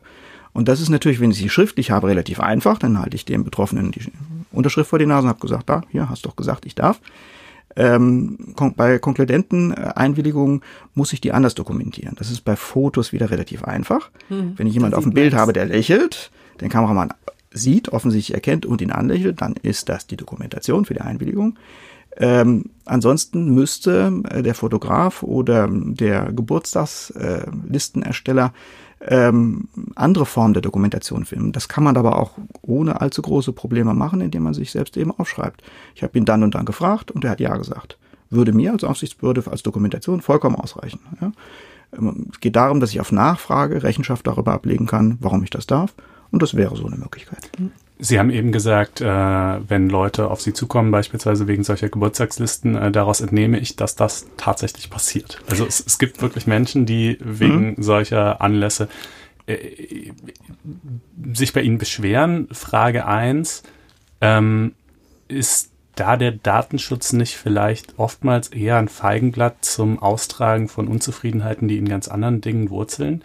Und Frage zwei einen wie großen Bestandteil ihrer Arbeit macht solcher Kleinkram, nenne ich es jetzt mal aus, und, und äh, wie viel ihrer Arbeit äh, gilt irgendwie den, den Facebooks dieser Welt? Mhm. Ähm, wow, ich müsste zunächst mal eine Vorbemerkung zu den Fragen machen, dass, mir, dass mir die ein bisschen tendenziös erscheinen, aber ich beantworte die gerne. Ähm, also erstens mal die Bürgerinnen und Bürger, die zu uns kommen, äh, nehmen ihre Rechte wahr. Äh, das ist kein Kleinkram, äh, das ist, äh, muss jeder selbst wissen, wo er sich angefasst fühlt. Vollkommen richtig, ähm, da stecken häufig weitergehende Konflikte hinten dran, gerade im Bereich äh, Beschäftigten-Datenschutz, ähm, ähm, der mit unser stärkstes Aufgabengebiet ist, ähm, hängt es meistens nicht nur an einer Datenverarbeitung des Arbeitsgebers, die einem nicht gefällt, sondern da stecken natürlich mehr Konflikte hinten dran. Aber sei es drum, es ist ja das gute Recht eines jeden, auch äh, sozusagen mal klein anzufangen. Genau, Aber das wie, ist ja bei den Nachbarschaftsstreitigkeiten Ja. auch nicht anders. so ist es. Ähm, was macht das, welchen Anteil macht das an unserer Arbeit aus? Glücklicherweise einen sehr geringen. Ähm, wir sammeln die auch nicht ein und wir wollen auch niemanden ermutigen äh, mit äh, äh, Dingen, die man wahrscheinlich besser face-to-face lösen könnte, zu uns zu kommen. Aber auch dafür sind wir da. Wenn Bürger sich in den Bereichen beschwert fühlen, ähm, geben wir die entsprechende Auskunft und klären das auch auf. Aber da würde ich sagen, Geburtstaglisten machen zum Glück äh, vielleicht im Promillbereich äh, unserer äh, Aufgaben was aus. Äh, Schwerpunkte sind bei uns äh, Beschäftigten-Datenschutz. Schwerpunkt ist nach wie vor Videoüberwachung, ein Riesenthema. Und natürlich die sozialen Netzwerke. Da da, geht's da ab. kommen wir Wollen auch. wir- Ja. Wollen wir bei Ah. der Videoüberwachung mal kurz. Äh, Genau, ich möchte einmal ganz, machen Ja. wir gleich, ich möchte einmal zu den, zu den Listen noch mal ganz kurz kommen. Äh, eine letzte Frage, weil ich, als ich in die Schule gegangen bin, gab es von der Schule eine schöne Klassenliste mit den Geburtstagen, Adressen und so weiter. Und die wurde verteilt an alle und dann, dann ging's los bei den äh, Telefonketten, ja? Ja, ja. Sonst, sonst hätte man sich ja auch nicht gegenseitig informieren können, dass die erste Stunde ausfällt. So. Jetzt mühsam werden die äh, E-Mails und Adressen zusammenklamüsert, weil sich die Schulen weigern, das zur Verfügung zu stellen. Stichwort äh, Datenschutz. Zu Recht oder ähm, Na klar, zu Recht. Äh, Die Daten werden ja durch die Schule nicht äh, erhoben, um äh, sozusagen ähm, Callcenter für alle Beteiligten zu sein oder Vermittlungsstelle, sondern die werden aus schulischen Gründen erhoben. Das heißt, dafür ähm, die Schule braucht Kontaktmöglichkeiten der Eltern ähm, und äh, das weiterzugeben ist eine Zweckentfremdung. Ja? Nee, aber was mit diesen Telefonketten, die man sich ja auch vorstellen könnte? ja, vielleicht zu früheren Zeiten. Jetzt müsste ich mal sozusagen historisch WhatsApp. grü- grübeln, ob das ja Nö, WhatsApp für eine WhatsApp-Gruppe brauchen wir ja auch die Telefonnummer. Ja, dann brauchen sie Mobilnummer. Ähm, und noch dazu des Kindes, nicht der Eltern. Ähm, also, um es ähm, sozusagen auf den Punkt zu bringen, ähm, schulische Informationen sind für schulische Zwecke gedacht. Ähm, Telefonketten mögen früher eine Rolle gespielt haben, vielleicht sogar eine gewisse schulische Berechtigung, um da einfach Kontakte herzustellen. Heute brauchen wir das nicht mehr. Heute ähm, kann man auf andere Art und Weise kommunizieren und solche Informationen an die äh, an Dritte, in dem Fall also an Eltern äh, anderer, der anderen Schüler weiterzugeben, äh, da würde ich die Schule schon- schon fragen, auf welcher Grundlage macht ihr das eigentlich? Und äh, das sind auch Punkte, wo ich verstehen würde, wenn sich Eltern beschweren und sagen, hört mal zu, dass ihr mich erreichen wollt, um äh, euch über das rüpelhafte Ba- Verhalten meines Kindes zu beschweren. Das verstehe ich vollkommen, äh, lieber Schulleiter. Aber wieso gibt ihr Aber eigentlich dass meine die Daten super nervigen Helikoptereltern von dessen Klassenkameraden mich jetzt schon nicht anrufen, äh, ist irgendwie zu viel des Guten. Ja, gut. Ja, äh, und das muss jeder selbst entscheiden. Und ehrlich gesagt, wir leben in Zeiten, wo die Kommunikation kein, äh, wo es nicht wirklich Hindernisse gibt. Äh, Die WhatsApp-Gruppe wird noch bei der? Einschulung auf dem Schulhof gegründet. Ja. Und ähm, die ist unter Einigungsgesichtspunkten Nur die kein Eltern großes haben, Problem. Richtig, also die WhatsApp-Gruppe der Kinder wird ge Ja. äh, aber die, ähm, gegründet, aber die Eltern stehen dann da und wissen so nicht, wie, wie sie. Ich vermute Fritzieren. gewisse persönliche äh, äh, Schwierigkeiten. Ja. äh, nee, es ist halt mehr Aufwand. Frage. Naja, Aber das- das wollte ich einfach nur mal erklären. Ja. Jetzt kommen wir zum Videoüberwachung. Darf ich Genau. noch, darf ich Ja. noch ein, eine Sache hint- hinterher schicken, ähm, weil das ähm, tatsächlich ein, ähm, nicht, nicht im Raum stehen sollte. Ähm, die, halt, die kritische Haltung der Aufsichtsbehörden zu, zu WhatsApp ist, glaube ich, bekannt. Ja. Äh, die hat einen ganz, ganz nochmal. konkreten Grund und den will ich auch nochmal nennen. Ähm, wir haben nichts dagegen, dass kommuniziert wird. Sollen alle so viel und so wichtig äh, miteinander umgehen, wie immer sie können. Das Problem dabei ist, äh, dass äh, wenn ich mich an solchen Gruppen anschließe, ähm, dass ich regelmäßig, wenn ich nicht aufpasse, die Kontaktdaten ähm, aus meinem Smartphone Richtung WhatsApp schicke. Hm. Und das geht nicht. Das betrifft nämlich nicht nur die Kontaktdaten von ähm, anderen Schülern oder anderen Eltern, sondern alle, Alle, Kontakt die man Kontaktdaten. auf seinem Handy gespeichert so hat. ist es. Und auch da gilt der Grundsatz, das kann man wieder verniedlichen und sagen, naja, stell dich nicht so an, aber es ist ganz eindeutig, die Entscheidung darüber, wem ich meine Kontaktdaten gebe, trifft der Einzelne selbst. Ja. Und diese Daten an einen Dritten, noch dazu an ein hoho, böses Unternehmen in den USA, weiterzuleiten, das geht so nicht. Hat sich ja, äh, WhatsApp da eigentlich schon bewegt? Also weil das, das ist ja eine, eine... Die machen sich einen schlanken Fuß und sagen, wir gehen davon aus, dass jeder, der uns Kontaktdaten übermittelt, vorher alle anderen Beteiligten gefragt ah, ja. ja. Aber wissen Sie, wie unglaublich umständlich die Welt Na, wäre, wenn wir das alle so machen würden? Kinder, ich also ich bin ja, in Schimmer bitte Ja, die Welt war ja früher auch wahnsinnig umständlich. Nö. Also ich, ne, ich meine, ich, ich beiß mir hier die ganze Zeit so ein bisschen auf die Lippen, weil ich ja irgendwie eigentlich bricht es aus mir raus. Raus damit. Äh, äh, ja. Erlaubnis mit Verbotsvorbehalt schreien will die ganze Zeit, ja, anstatt, ja. Äh, anstatt eben Tolle Sache übrigens, ja. wie, wie, wie wir es haben. Also, aber gut, ich glaube, das dieses nee, ganz große Fass wollen wir jetzt vielleicht. Ich, ich sage nur einfach auch ähm, zur Verteidigung von Herrn Brink oh. ähm, und in dieser äh, Position, dass im Grunde genommen es wiederum von WhatsApp eigentlich nicht nachzuvollziehen ist, warum die denn alle Daten aus deinem, das kann man ja auch anders organisieren. Na klar. Geht's ja, ja, aber es macht es schon irgendwie praktischer. Also äh, nee, WhatsApp, nein, WhatsApp braucht das überhaupt zwei, nicht. Nee, für irgendwas werden sie es schon gebrauchen können. Sonst ja, für irgendwas ja. bestimmt, ja. Zwei kleine Hinweise. Erstens, man kann WhatsApp auch nutzen, ohne die Kontaktdaten freizugeben. Ja. Es macht nur nicht so viel Spaß. Genau, weil es umständlich ist, genau. Weil es umständlich ist und damit nicht die volle Funktionalität hergestellt wird. Und ähm, einfach nochmal die Grundüberlegung, die taucht beim Datenschutz immer wieder auf. Äh, schöne neue Welt mit Social Media und allem drum und dran. Klar, äh, unsere Bundeskanzlerin hatte recht, als sie gesagt hat, diese ganze Digitalisierung ist Neuland. Ja? Die Frage ist nur, wer trägt die Lasten dieser äh, Erfahrung, die wir gerade sammeln?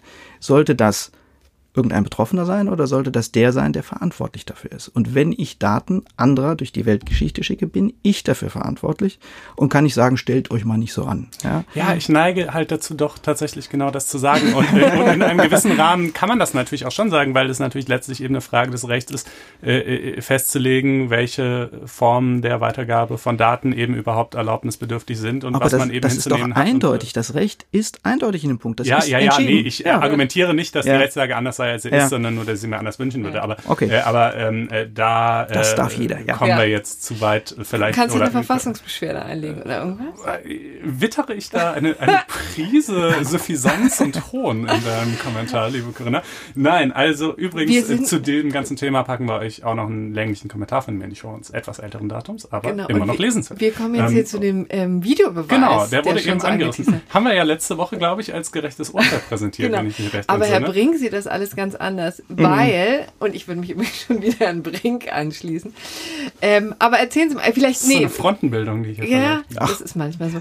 Ähm, wir, wir können hier einfach nur mal, noch mal das Setting, ja, für die, die jetzt die äh, Sendung von vergangener Woche nicht parat haben, relativ einfacher Fall, also ein Kiosk und es wurde ständig gefilmt, dann hat ähm, die Person, der, der Beschäftigte, ähm, was mitgehen lassen ne? und ähm, dann haben die ähm, das Monate später, Monate die, später das gemerkt, ausgewertet und haben die ja. gesamten Film, das offensichtlich das Filmmaterial der letzten Monate ausgewertet und schwupp als habe es man doch geahnt, ja, da ist doch ähm, ist zu sehen, wie derjenige ähm, tatsächlich die Dinge entwendet.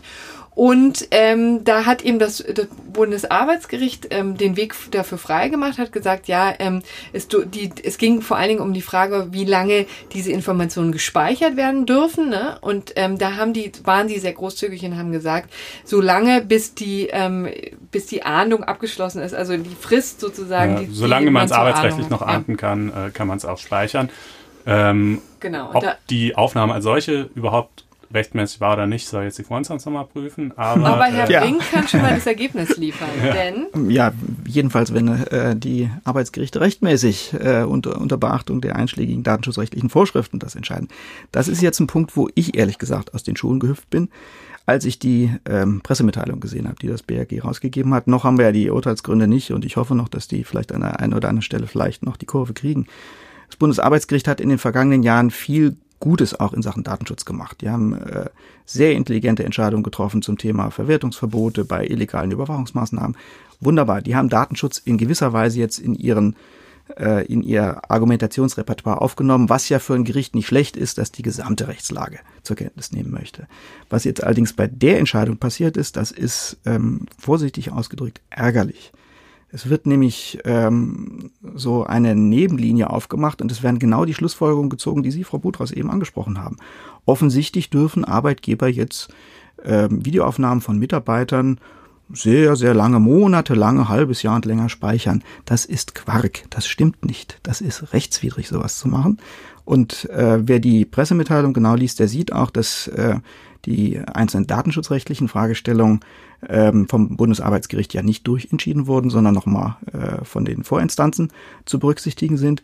Zwei kurze Gesichtspunkte. Wir sind ja, äh, Sie sind ein juristischer Podcast. Ähm, die Arbeitsgerichte stellen leider, das macht manchmal auch der BGH, ähm, sehr stark auf das allgemeine Persönlichkeitsrecht ab. Das ist die alte Schiene, das ist Richterrecht, das haben die gelernt und das machen die gerne.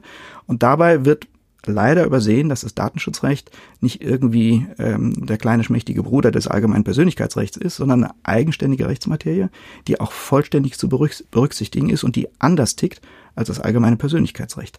Datenschutzrechtlich muss man zu der Entscheidung sagen, erstens, Mitarbeiter dauerhaft am Arbeitsplatz Video zu überwachen, ist ein No-Go, hat auch das Bundesarbeitsgericht schon lange entschieden, dass ich ähm, nicht äh, den äh, Beschäftigten flächendeckend Video überwachen darf. Geht gar nicht. Also ähm, was dort an Zweckbestimmungen durch den Kioskbetreiber genannt wurde, ähm, ich gehe gegen Diebstähle von äh, Kunden vor, darf er, und von Beschäftigten, das ist problematisch, das in einen Sack zu werfen. Beschäftigten, Beschäftigten gegenüber muss er nämlich deutlich zurückhaltender vorgehen.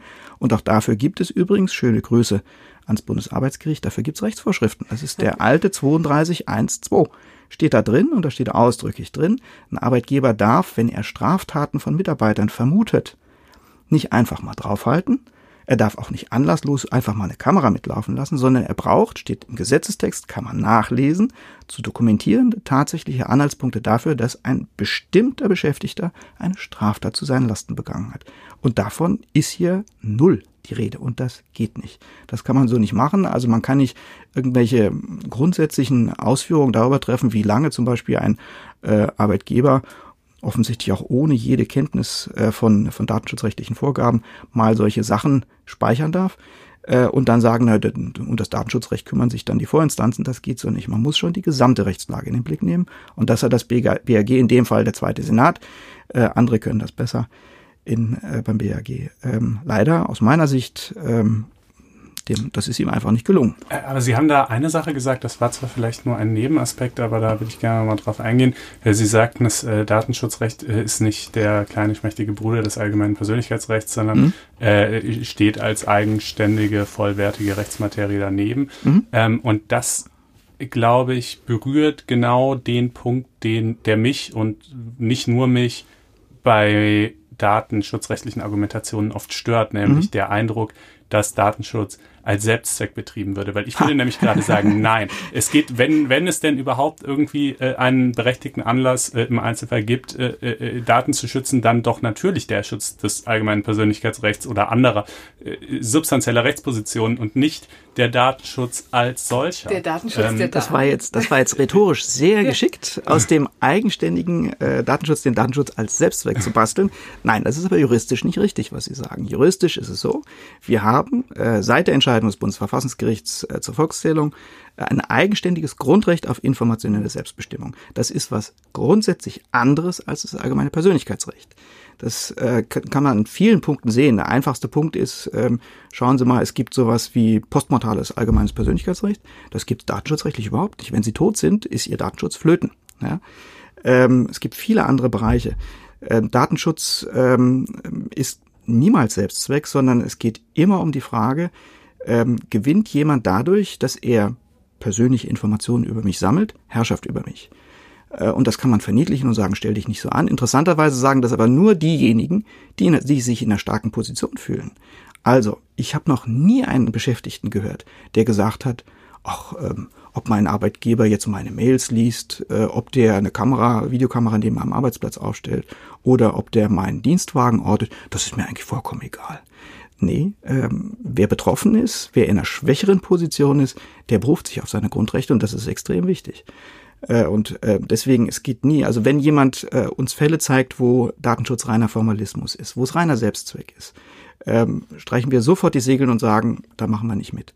Tatsache ist aber, die Fälle, von denen wir äh, reden, da geht es immer um was Substanzielles und die Selbstbestimmung über die eigenen Daten ist gerade im Zeitalter der Kommunikation und der Digitalisierung was ganz Wesentliches und jeder, der das am eigenen Leibe mal erlebt hat was es bedeutet, äh, wenn ein eigenes äh, unschönes Bild auf Facebook auftaucht, was es bedeutet, wenn der Arbeitgeber die Mails mitliest, was es bedeutet, wenn ähm, der Arzt bestimmte Informationen aus dem Arzt-Patienten-Verhältnis an Dritte weitergibt.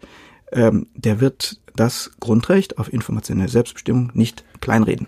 Auf gar keinen Fall. Allerdings sind diese Beispiele, die Sie gerade genannt haben, wo, glaube ich, niemand äh, widersprechen würde, äh, eben ja durchaus alles Beispiele, wo auch das allgemeine Persönlichkeitsrecht tangiert wäre, ganz massiv.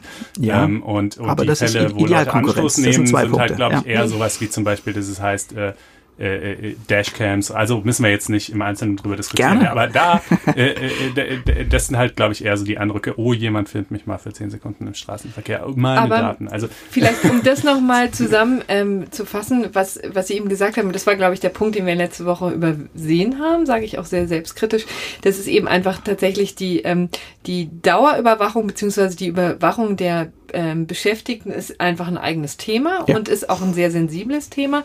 Und da ist vielleicht die Grundregel, ähm, die man sich äh, generell als Beschäftigter und Jurist, aber eben auch nicht nur als Jurist, ich finde das wirklich extrem relevant für alle Arbeitnehmer, ähm, dass die eben einfach wissen, dass es ähm, Hürden gibt. Also Mitarbeiter selber dürfen nicht dauerhaft gefilmt werden. Das ist bei Kunden anders. Deswegen haben wir im Supermarkt ja immer den Hinweis und auch die Kameras und die laufen natürlich nonstop.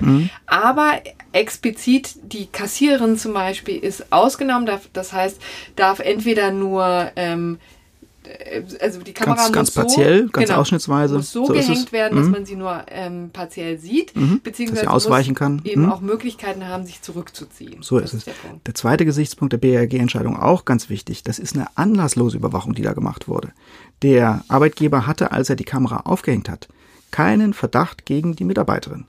Und das BRG sagt jetzt, du darfst diese anlasslos gemachten Aufnahmen speichern, solange du willst. Vielleicht kommt ja irgendwann mal ein Anlass, vielleicht kommt irgendwann mal ein Fehlbetrag in der Kasse und dann guckst du nach ein paar Monaten nach, ob du die Bilder irgendwie brauchen kannst. Es tut mir wirklich leid. Das hat mit dem geltenden Recht, auch mit dem Verfassungsrecht, nichts zu tun. Aber können Sie es unter Praktikabilitätsgesichtspunkten nicht total nachvollziehen? Also ich meine, es ist doch Nö, nicht, nö, nicht, nö, nicht, kann nicht ich nicht. gangbar, zwölf Stunden Videoaufnahmen jeden Tag zu sichten oder Nee, jeden Die gibt's ja gar nicht. oder Die eine gibt's ja gar nicht. Inventur, äh, oder eine Inventur äh, äh, jeden Tag durchzuführen, damit ich dann sozusagen den, den, den Verdacht sofort habe. Also das Äh, ist jetzt tatsächlich ein Treppenwitz. Erst macht der Arbeitgeber illegale Aufnahmen und dann sagt er, oh, das ist aber viel, was ich durchschauen muss. Erste Auskunft, hör auf, deine Mitarbeiter äh, dauerhaft zu überwachen. Das darfst du gar nicht. Dann brauchst du auch nichts nachzugucken. Klar darf der Arbeitgeber und muss auch und soll auch seine Beschäftigten kontrollieren, aber das macht er so, wie er es bisher auch schon immer gemacht hat. Das macht er stichprobenartig und das macht er anlassbezogen.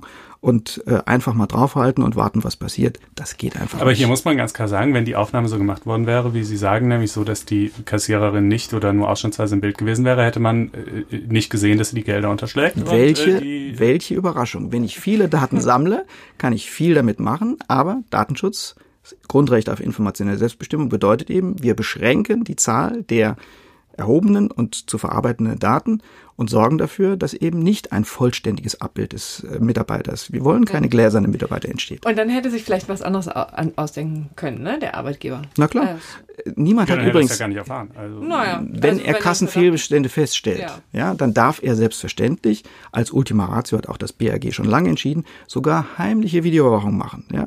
Dann muss das aber bitte schön anlassbezogen sein und er muss, das steht nun mal leider im Gesetz, 3212, Anhaltspunkte haben, die er dokumentiert hat. Da schauen wir übrigens rein als Aufsichtsbehörden. Wir lassen uns vom Arbeitgeber erklären, was hast du denn für Hinweise darauf, dass genau diese Mitarbeiterin diesen Fehler macht, diese Straftat gegen dich. Selbstverständlich darf er sich schützen, aber bitteschön nicht irgendwie und einfach mal drauf, draufhalten, sondern nach den klaren gesetzlichen Regeln.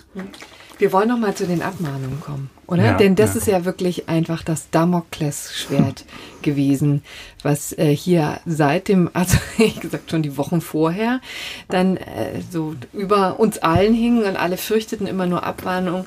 Ähm, kurze vielleicht Einschätzung schon mal und dann können wir gerne ins Detail gehen. Also ist die große Abmahnwelle da oder ist sie ähm, ausgeblieben? Sie ist ähm, noch ausgeblieben. Das ist auch gut so, dass sie ausgeblieben ist. Ähm, das war Teil des Hypes, den wir hatten äh, zum Mai hin. Ähm, die Abmahnung und die exorbitanten Bußgelder der Grundverordnung. Das Genau, waren die zwei Treiber, die zwei Treiber in der Debatte. Das ist nicht glücklich, dass es so gelaufen ist. Ähm, ich hätte das Thema viel lieber bürgerrechtlich aufgezogen und den äh, Bürgerinnen und Bürgern klargemacht, ihr bekommt neue Rechte und das mhm. ist schön so. So war es ursprünglich auch intendiert. Genau. Ja, durchaus. Jan-Philipp Albrecht hatte da auch andere Vorstellungen, aber ähm, es ist jetzt so gelaufen, wie es gelaufen ist und äh, die Verantwortlichen tatsächlich fühlen sich durch das neue Recht massiv unter Druck gesetzt und auch in vielen Bereichen allein gelassen. Und gerade diejenigen, die nicht gewerblich unterwegs sind, also die Vereine zum Beispiel oder auch die kleinen Handwerker, da verstehe ich sehr gut, dass sie sagen, oh, das ist aber viel verlangt, was ihr da äh, von uns macht. Aber ähm, erstens, noch sind die Abmahnungen ausgeblieben. Nicht, weil das nicht abmahnfähig wäre, darüber gibt es einen schönen juristischen Streit. Äh, ich glaube tatsächlich, Verstöße gegen die Grundverordnung sind abmahnfähig. Äh, sondern deswegen, weil die Abmahnvereine und die Abmahnanwälte sich noch nicht sicher genug sind äh, und natürlich auch immer ein gewisses Risiko eingehen, wenn sie losschlagen. Wir haben einzelne Fälle auch schon von Abmahnungen. Wir sind auch gern in dem Bereich unterstützend dabei. Also wer abgemahnt wird, äh, kann sich gerne an uns wenden und fragen, sag mal, ist das wirklich ein Verstoß, den ich hier begangen habe? Ist das ein gravierender Verstoß? Kann, kann man das irgendwie, kommt man da irgendwie raus aus der Kiste? Da beraten wir gerne, kein Thema. Äh, wir rufen auch nicht nach den Abmahnanwälten. Das sind ähm, keine gewünschten Streitgefährten von uns, überhaupt nicht, weil die das Thema verschärfen und sich natürlich in erster Linie mit wiederum den kleinen und ja, äh, einfache Opfer suchen, ne? einfachen ne? Verantwortlichen anlegen, äh, bevor äh, wirklich Großunternehmen abgemahnt werden. Da trauen die sich eh nicht dran. Ja? Und deswegen ist es auch wiederum eine schiefe Debatte, die ich äh, deswegen nicht anfeuern will. Aber ich bin ganz sicher, ähm, es werden in Zukunft mehr Abmahnungen kommen. Ob es eine Welle gibt, weiß ich nicht. Und ich gehe auch davon aus, dass das abmahnfähig ist, was da ja, das die ist Grundverordnung. Ja, das sagten Sie gerade, ist, hm? eine, ist eine Kontroverse. Und zwar, was ist dann Voraussetzung? Muss ich als Abmahnender mich in einem Konkurrenzverhältnis befinden zu demjenigen, den ich abmahne? Oder kann ich tatsächlich einfach jeden beliebigen äh, Menschen, der zum Beispiel halt eine, eine unzureichende Datenschutzerklärung auf seiner Homepage stehen hat, abmahnen, völlig unabhängig, in was für ein Verhältnis ich äh, zu dem stehe. Hm? Das ist jetzt ein Gebiet, wo ich ähm, mich sozusagen auf Datenschutzposition zurückziehe. Mhm. Ja, wo ich sage, also erstens, ähm, der einzelne ähm, Betroffene ähm, muss sich mit Abmahnung eigentlich nicht äh, groß abgeben. Der wird durch die Grundverordnung in seinen Rechten so gestärkt, dass also jeder Arbeitnehmer, jeder ansonsten von Datenverarbeitung rechtswidrig Betroffene sich einen Anwalt schnappt und dann einfach gegen den Verantwortlichen vorgeht. Das hat mit Abmahnung zunächst mal nichts zu tun. Mhm. Ähm, die Frage, ähm, welche äh, ob das eine, ein marktrelevantes äh, Verhalten ist, die Datenschutzgrundverordnung nicht ja. einzuhalten, ähm, ist umstritten. Ich gehe, wie gesagt, davon aus, dass die ähm, Regelungen der Grundverordnung das keineswegs ausschließen. Ja äh, und ähm, würde da auch immerhin in die De Debatte einwerfen, schon zum alten BDSG haben einige Obergerichte durchaus entschieden, dass da Abmahnungen möglich sind wegen Verstößen gegen das BDSG und zwar für Konkurrenten. Ja, mhm. und die ging's. Genau. Ähm, aber ähm, das war, es gab keine bundesgerichtliche Entscheidung dazu. Ich gehe davon aus, wir kriegen da relativ schnell zwei Entscheidungen. Erstens die Entscheidung des Europäischen Gerichtshofs, der sagt, nee, nee, das ähm, nationale Abmahnwesen sozusagen wird durch die Grundverordnung nicht tangiert. Das kann weitergehen. Und zweitens, ähm, dass sich auch mal ein Bundesgericht dazu hm. herablässt zu sagen, ja, Grundverordnungsverstöße sind abmahnfähig. Genau, also das ist vielleicht nochmal für diejenigen, die nicht so tief drin sind, weil das lustigerweise auch etwas war, was auf Twitter ziemlich vehement diskutiert wurde und auch uns nahegebracht wurde, Ihnen das äh, mitzuteilen oder, oder vorzulegen. Das ähm, haben Sie ja gesehen. Ähm, es ist eben einfach tatsächlich wirklich eine Frage, ob zwischen Wettbewerbern, ja, also der eine kleine Online-Shop gegen den anderen kleinen Online-Shop vorgehen kann, auf Basis eben Datenrechtsverstöße. Und da ist ja natürlich schon, also wenn man auch als Nichtjurist drauf guckt, vielleicht erstmal eine Frage, warum sollte der eine davon betroffen sein, nur weil der andere ähm, da Datenschutz nicht richtig mhm. achtet. Mhm. Ne? Weil es eben aus unserer Sicht Marktverhaltensregeln sind, um die es geht. Äh, und ich natürlich im Wettbewerb einen Vorteil davon habe, wenn ich bestimmte Pflichten, Informationspflichten, Datenschutzerklärungen äh, für, die, für den Webauftritt äh, bestimmte Dokumentationen, die ich mache, einfach nicht tue ähm, genau, vielleicht, vielleicht einen, auch einen schlanken Fuß mache und das eben. Ganze ein bisschen und, und die anderen, der Wettbewerber in, müssen dort investieren, so ist genau, es genau. Er holt ja. Rechtsrat rein, ja. macht alles schön konform ja. und hat eine Menge Aufwand und da, sie meinen, dieses Ungleichverhältnis reicht schon, um ähm, eine Abbahn. Ähm, das, das Gegenargument wäre dann wahrscheinlich zu sagen, ja gut, aber man ich profitiere ja auch, wenn ich zum Beispiel keine Ahnung meine Angestellten unter Mindestlohn bezahle, aber trotzdem ist das jetzt irgendwie wettbewerbsrechtlich nicht abmahnfähig. Ne? Also ähm, das würde ich jetzt mal denken, ist dann so die ja. Gegenposition. Ja, aber, da verlassen wir uns mal drauf, dass ja. die äh, Bundesgerichte zum äh, 3a UWG mhm. ihre Meinung sich bilden. Ich hätte, glaube ich, noch zwei relevante. Also das hier sollten Themen. wir, glaube ich, auf jeden Fall machen, oder? Oder meinst du nicht? Das hier? Ja, wir kommen aber erstmal ähm, zu, ähm, zu was anderem. Also zu, erst nochmal zu Newslettern, weil die auch so Ah, okay. wahnsinnig Ja, ja, ähm, ja, ja. relevant sind. Und zwar, ähm, also ich kann jetzt eigentlich nicht äh, beobachten, dass da Leute beeindruckt waren äh, von der Datenschutzgrundverordnung. Das war das äh, Einzige, worauf ich tatsächlich gehofft hatte. Ich kriege tatsächlich immer noch ähm, rasend viel Newsletter, ohne dass ich jemals irgendwo ähm, äh, unterschrieben hätte, eingewilligt hätte, wie auch immer. Ähm, wie ist das ähm, zu erklären? Stichwort vielleicht auch Adresshandel. Ne? Das scheint immer noch ein, ähm, ein großer, ähm, äh, großer Trend zu sein. Und was Ja. kann ich dagegen tun? Naja gut, ähm, Überraschung ist groß. Man konnte gegen das BDSG verstoßen, man kann auch gegen die Datenschutzgrundverordnung verstoßen. Das geht schon äh, und vieles von dem, was sich im Newsletter-Bereich abspielt, ist schlicht und ergreifend rechtswidrig. Ja. Ähm, da wurde auch viel Schindluder getrieben in dem Bereich. Also Oh wir ja. Sehr viele ähm, Informationsschreiben zum Beispiel entdeckt, wo äh, ähm, gesagt wurde, angeblich hast du irgendwann mal eingewilligt, diesen New- Newsletter zu bekommen. Jetzt informieren wir dich neu und bitte gib uns noch mal eine Einwilligung. Äh, da wurde offensichtlich abgesahnt zum Bei Teil. Dingen, Ja. die man natürlich nie hat haben So sollen. ist und es. ja, ja, So das habe ist ich es. auch. Äh, Ähm, also da wird Schindluder getrieben. Ich brauche regelmäßig, ähm, wenn ich Empfänger eines solchen Newsletters ähm, sein möchte, ähm, muss ich eine informierte Einwilligung abgeben. Und wenn ich das nicht tue, ähm, kann es dem immer noch die Möglichkeit geben, im äh, Wege der Direktwerbung angesprochen zu werden. Äh, die Möglichkeit sieht auch die Grundverordnung vor. Äh, aber ansonsten, ja, muss man leider sagen, äh, da sind noch viele unterwegs, die äh, ja es drauf anlegen wollen, äh, die Sanktionen der Datenschutzgrundverordnung kennenzulernen. Und das wird unsere Aufgabe sein, das umzusetzen.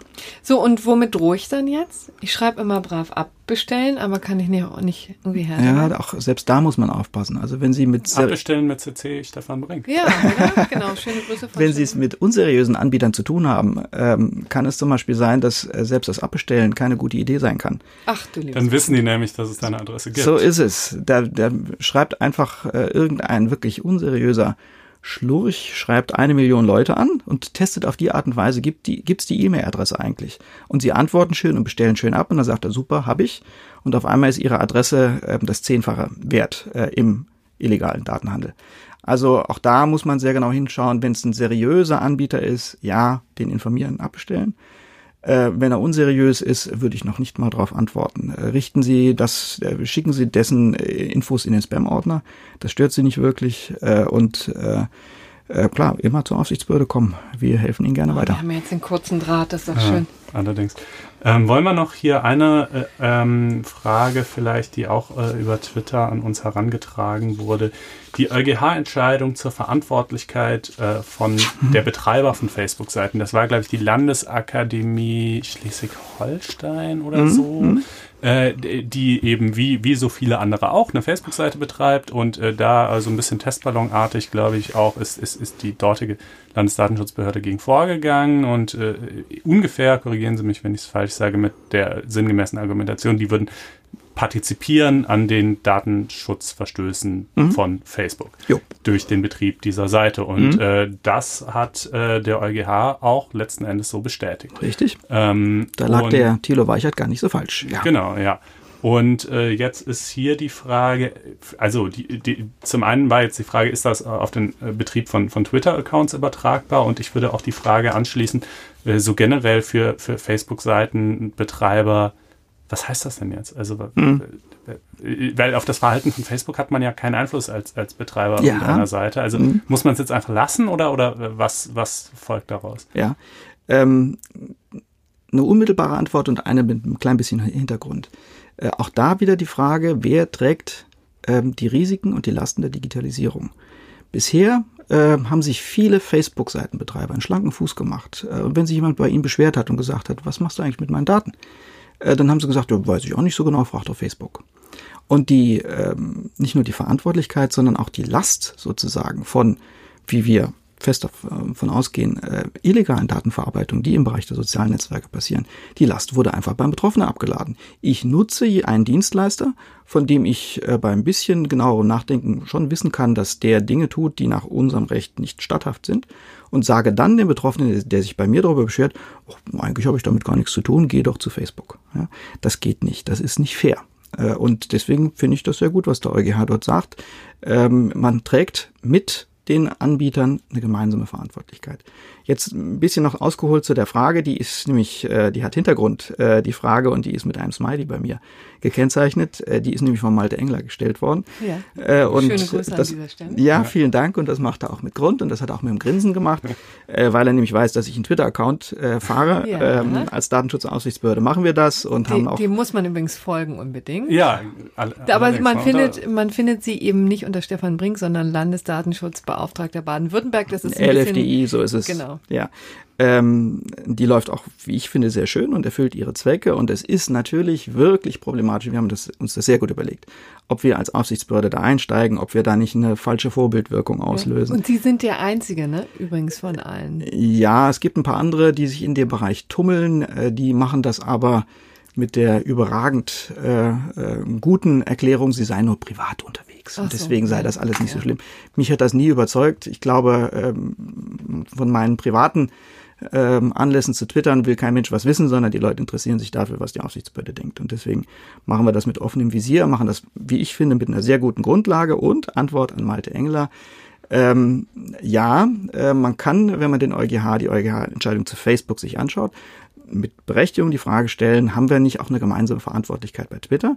Meine Einschätzung lautet jedoch nein. Ähm, es ist, äh, gibt Unterschiede äh, bei Facebook-Fanpage-Betreibern äh, und bei äh, Twitterern. Der wesentliche Unterschied besteht darin, ähm, dass äh, bei insbesondere der Analyse von Nutzerdaten ich als Facebook-Fanpage-Betreiber ähm, doch einen gewissen Einfluss darauf habe, was gemacht wird. Das habe ich als Twitter-Account-Betreiber null.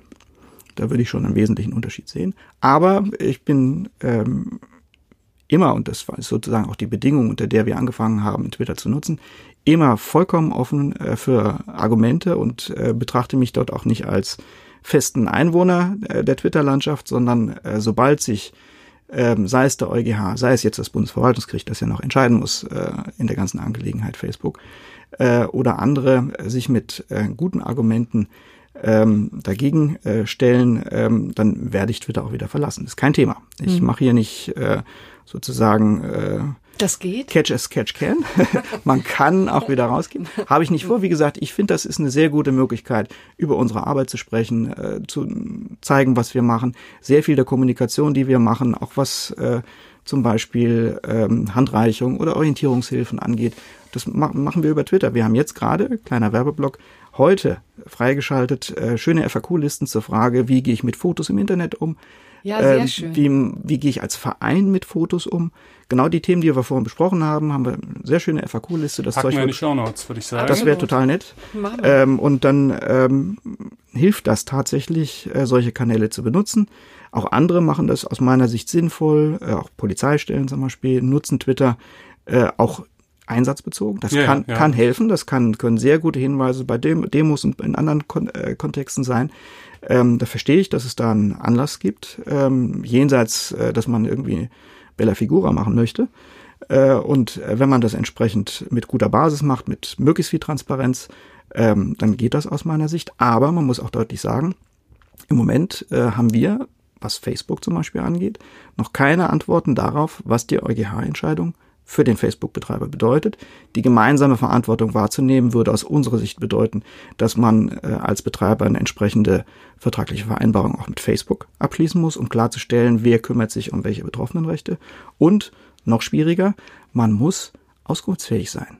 Und äh, da sind wir wieder beim Schwarze Peter-Spiel. Wenn zukünftig ein Fanpage-Betreiber einem Nutzer keine Auskunft geben kann, was tatsächlich mit seinen Daten passiert ist, dann wird er eben nicht sagen können, äh, frag doch Facebook, oder ich habe ne, einen tollen äh, Vertrag mit Facebook geschlossen, dass Facebook das beantwortet.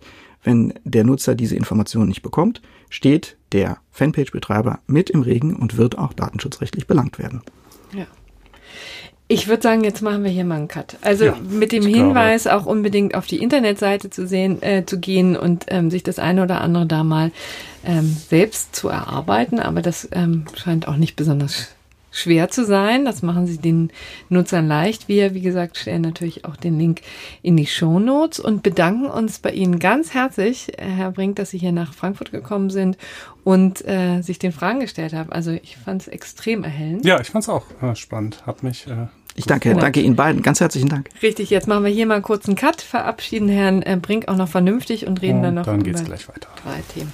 Genau, so. bis gleich. So, da sind wir wieder und äh, kommen jetzt dann, wie eingangs angekündigt, noch zu ein paar ganz anderen Themen, die nichts äh, oder, naja, in diesem Fall vielleicht sogar doch auch ein bisschen was mit Datenschutz zu tun haben. Ähm, ja, beim Staatstrojaner. Schon das, irgendwie. Ja, ja. Ähm, aber auch sehr viel mit Strafrecht. Also, ähm, das Wort Staatstrojaner ist ja jedem geläufig und zwar nicht erst seit letztem Jahr. Äh, das gibt es nämlich auch schon sehr viel länger, aber letztes Jahr im August äh, hat eine Verschärfung oder eine Ausweitung der Befugnisse ähm, der Ermittlungsbehörden stattgefunden.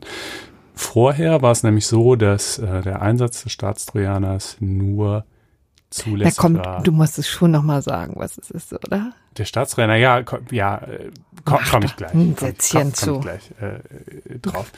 Ähm, äh, also Staatstrojaner, gut, machen wir es an der Stelle, ist die Idee, dass hm, die Ermittlungsbehörden einen ja, im Grunde genommen eine Art Virus äh, einschleusen auf die Computer oder Handys äh, verdächtiger Personen, äh, die ihnen dann eine von zwei Sachen ermöglicht. Nämlich entweder soll dieser Virus es ermöglichen, die laufende Kommunikation mitzuschneiden, das nennt sich dann Quellen-TKÜ.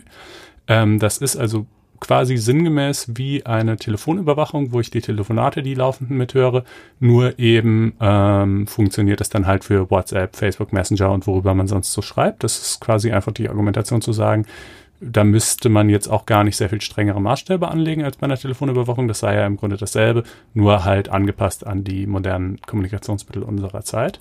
Ähm, und das andere ist die Online-Durchsuchung, die geht sehr viel weiter. Da kann ich mir im Grunde genommen alles anschauen, was derjenige auf seinem Rechner äh, bzw. auf seinem Handy so hat. Ähm, manche ziehen da eine Parallele zur Hausdurchsuchung, andere sagen aber, nee, ehrlich gesagt geht das sogar noch viel weiter als eine Hausdurchsuchung, ähm, weil man einfach, naja, je nachdem, wie digital man so lebt, äh, ein, ein Archiv seines Lebens über, über viele Jahre mit, mit Bildern, Texten und allen erdenklichen Dingen, E-Mails etc.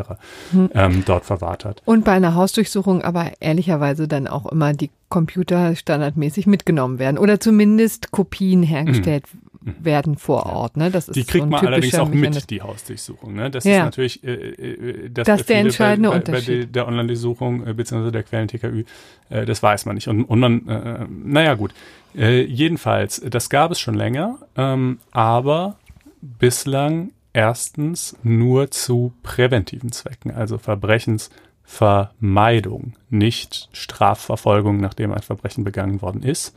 Äh, das wurde dann jetzt eben letztes Jahr ausgeweitet. Jetzt darf es auch zu repressiven Zwecken eingesetzt werden. Und der Katalog der Delikte, bei denen diese Maßnahmen zur Anwendung kommen können, wurde ebenfalls deutlich ausgeweitet. Äh, und das ist eben nicht nur Schwerstkriminalität, die ist es natürlich auch, aber ich würde auch sagen, mal so im Mittelfeld der Kriminalität sich bewegende Dinge, also irgendwie Geldfälschung und solcher Kram, was jetzt schon so, ist jetzt schon mehr als ein Ladendiebstahl, aber es ist auch auf jeden Fall weniger als irgendwie ein Attentat. Hm. Ähm, und äh, das äh, wird nun also ganz vehement kritisiert. Äh, und äh, vor allen Dingen, ja, man kann fast, ist fast schneller fertig, wenn man aufzählt, wer keine Verfassungsbeschwerde dagegen erhoben genau. hat. Also äh, es gab jetzt in den letzten Wochen, das ist jetzt auch der Anlass, warum wir darüber reden, eben drei sehr prominent äh, erhobene Verfassungsbeschwerden. Erst von dem Verein Digitalcourage, dann von der FDP und äh, zu guter Letzt von der Gesellschaft für Freiheitsrechte, äh, zu deren Mitgliedern übrigens auch Stefan Brink zählt. Ne? Genau, ein Gründungsmitglied. Äh, Gründungsmitglied, genau. Und da hatten wir ja auch mal den Ulf Burmeier, den, den Gründer und ja. Vorsitzenden hier in einer der früheren Sendungen, ziemlich zu Anfang des Podcasts. Das ist eben so eine Gesellschaft, die, naja, der Name sagt es eigentlich schon, strategische Klagen erhebt vor Bundesverfassungsgericht in erster Linie zur Verteidigung bürgerlicher Freiheitsrechte. Genau. Und um das hier vielleicht nochmal deutlich zu machen, ähm, das, das hatten wir jetzt kurz mit Herrn Brink besprochen, aber das ist einfach ähm, quasi eine andere Baustelle und so. Und wir wollten die beiden ähm, also vor allen Dingen seine Tätigkeit als Datenschutzbeauftragter äh, hier in den Fokus stellen und ja, da ja, ja. Ne, und das hier nicht vermischen. Das nur sozusagen mhm. als kleiner Disclaimer. Ähm, Warum wäre das jetzt nicht auch noch mit ihm? Genau. Ja, ist ja auch völlig okay so. Naja, und ähm, was argumentieren diese drei jetzt? Also die äh, Verfassungsbeschwerde der Digitalcourage, die wollen es, soweit ich es verstanden habe, komplett aus der Welt haben. Dieses ganze Instrument sei sozusagen von Grund auf verfassungswidrig. Ähm, das ist ehrlich gesagt aussichtslos, glaube ich. Denn ähm, das Bundesverfassungsgericht hat schon mal äh, entschieden in Hinblick auf eben diesen alten Staatstrojaner ähm, und äh, in seiner Entscheidung gesagt, dass das prinzipiell möglich sei ist ja auch irgendwie durchaus nachvollziehbar, weil je mehr sich die Kommunikation ins Digitale verlagert, desto mehr müssen die Ermittlungsbehörden halt irgendwie da auch Zugriffsmöglichkeiten haben. Hm. Also ähm, das kann kein ermittlungsfreier Raum sein. Ne? Genau. Ne? Rechtsfreier Raum ist sowieso nicht, aber ermittlungsfrei. Und in dieser Entscheidung hat das Bundesverfassungsgericht ein neues Grundrecht aus der Wiege gehoben, nämlich das Grundrecht auf die Integrität und Verlässlichkeit informationstechnischer Systeme oder im Allgemeinen sagt man einfach IT-Grundrecht. Ähm, welches natürlich beeinträchtigt wird und eben nur unter, äh, nur unter strengen Voraussetzungen äh, tangiert werden darf durch, durch diese Maßnahmen. Und ähm, die Gesellschaft für Freiheitsrechte ist, glaube ich, soweit ich es überblicke, die vielleicht aussichtsreichste der drei Verfassungsbeschwerden und auf jeden Fall auch diejenige, an der man die Problematik am besten erklären kann, finde ich. Ähm, was sagen die? Naja, zum einen richten die sich gegen, äh, verfasst übrigens äh, von, von äh, dem Rechtsanwalt Gerhard Strate, Ah, ja. Den könnte auch der eine oder andere kennen, woher. Genau, nämlich? ein ganz äh, legendärer Strafverteidiger aus ähm, Hamburg, der schon viele Fälle ähm, ja, verteidigt hat. Ähm, er ist der Wiederaufnahmekönig. Mhm. Ja. Wiederaufnahmeverfahren gibt's in Deutschland so gut wie überhaupt nicht. Ähm, also nur es sei denn, erfolgreich. Ja, und es ja. passiert auch tatsächlich ja. sehr selten. Also und ähm, dass das überhaupt äh, versucht wird. Und. Herr Strater hat sich da äh, besonders hervorgetan und auch einige erfolgreiche ähm, äh, ja, Wiederaufnahmeverfahren genau, geführt. Eben Gustl Mollert zum Gustl Beispiel, ne, war sein richtig. bekanntester Fall. Naja, hier hat er jetzt also für die GFF diese Verfassungsbeschwerde verfasst, wo es eben zum einen einfach um die mh, mm, Reichweite äh, der Reform geht, also die Zahl und Menge der Delikte, die da äh, jetzt erfasst sind. Das kann man sich natürlich vorstellen, dass das Bundesverfassungsgericht da hier oder da was zurechtstutzt. Das wäre jetzt vielleicht nicht übermäßig äh, sensationell, aber natürlich auch schon mal irgendwie ein gewisser Erfolg, wenn, wenn zumindest manche Straftaten wieder rausflögen.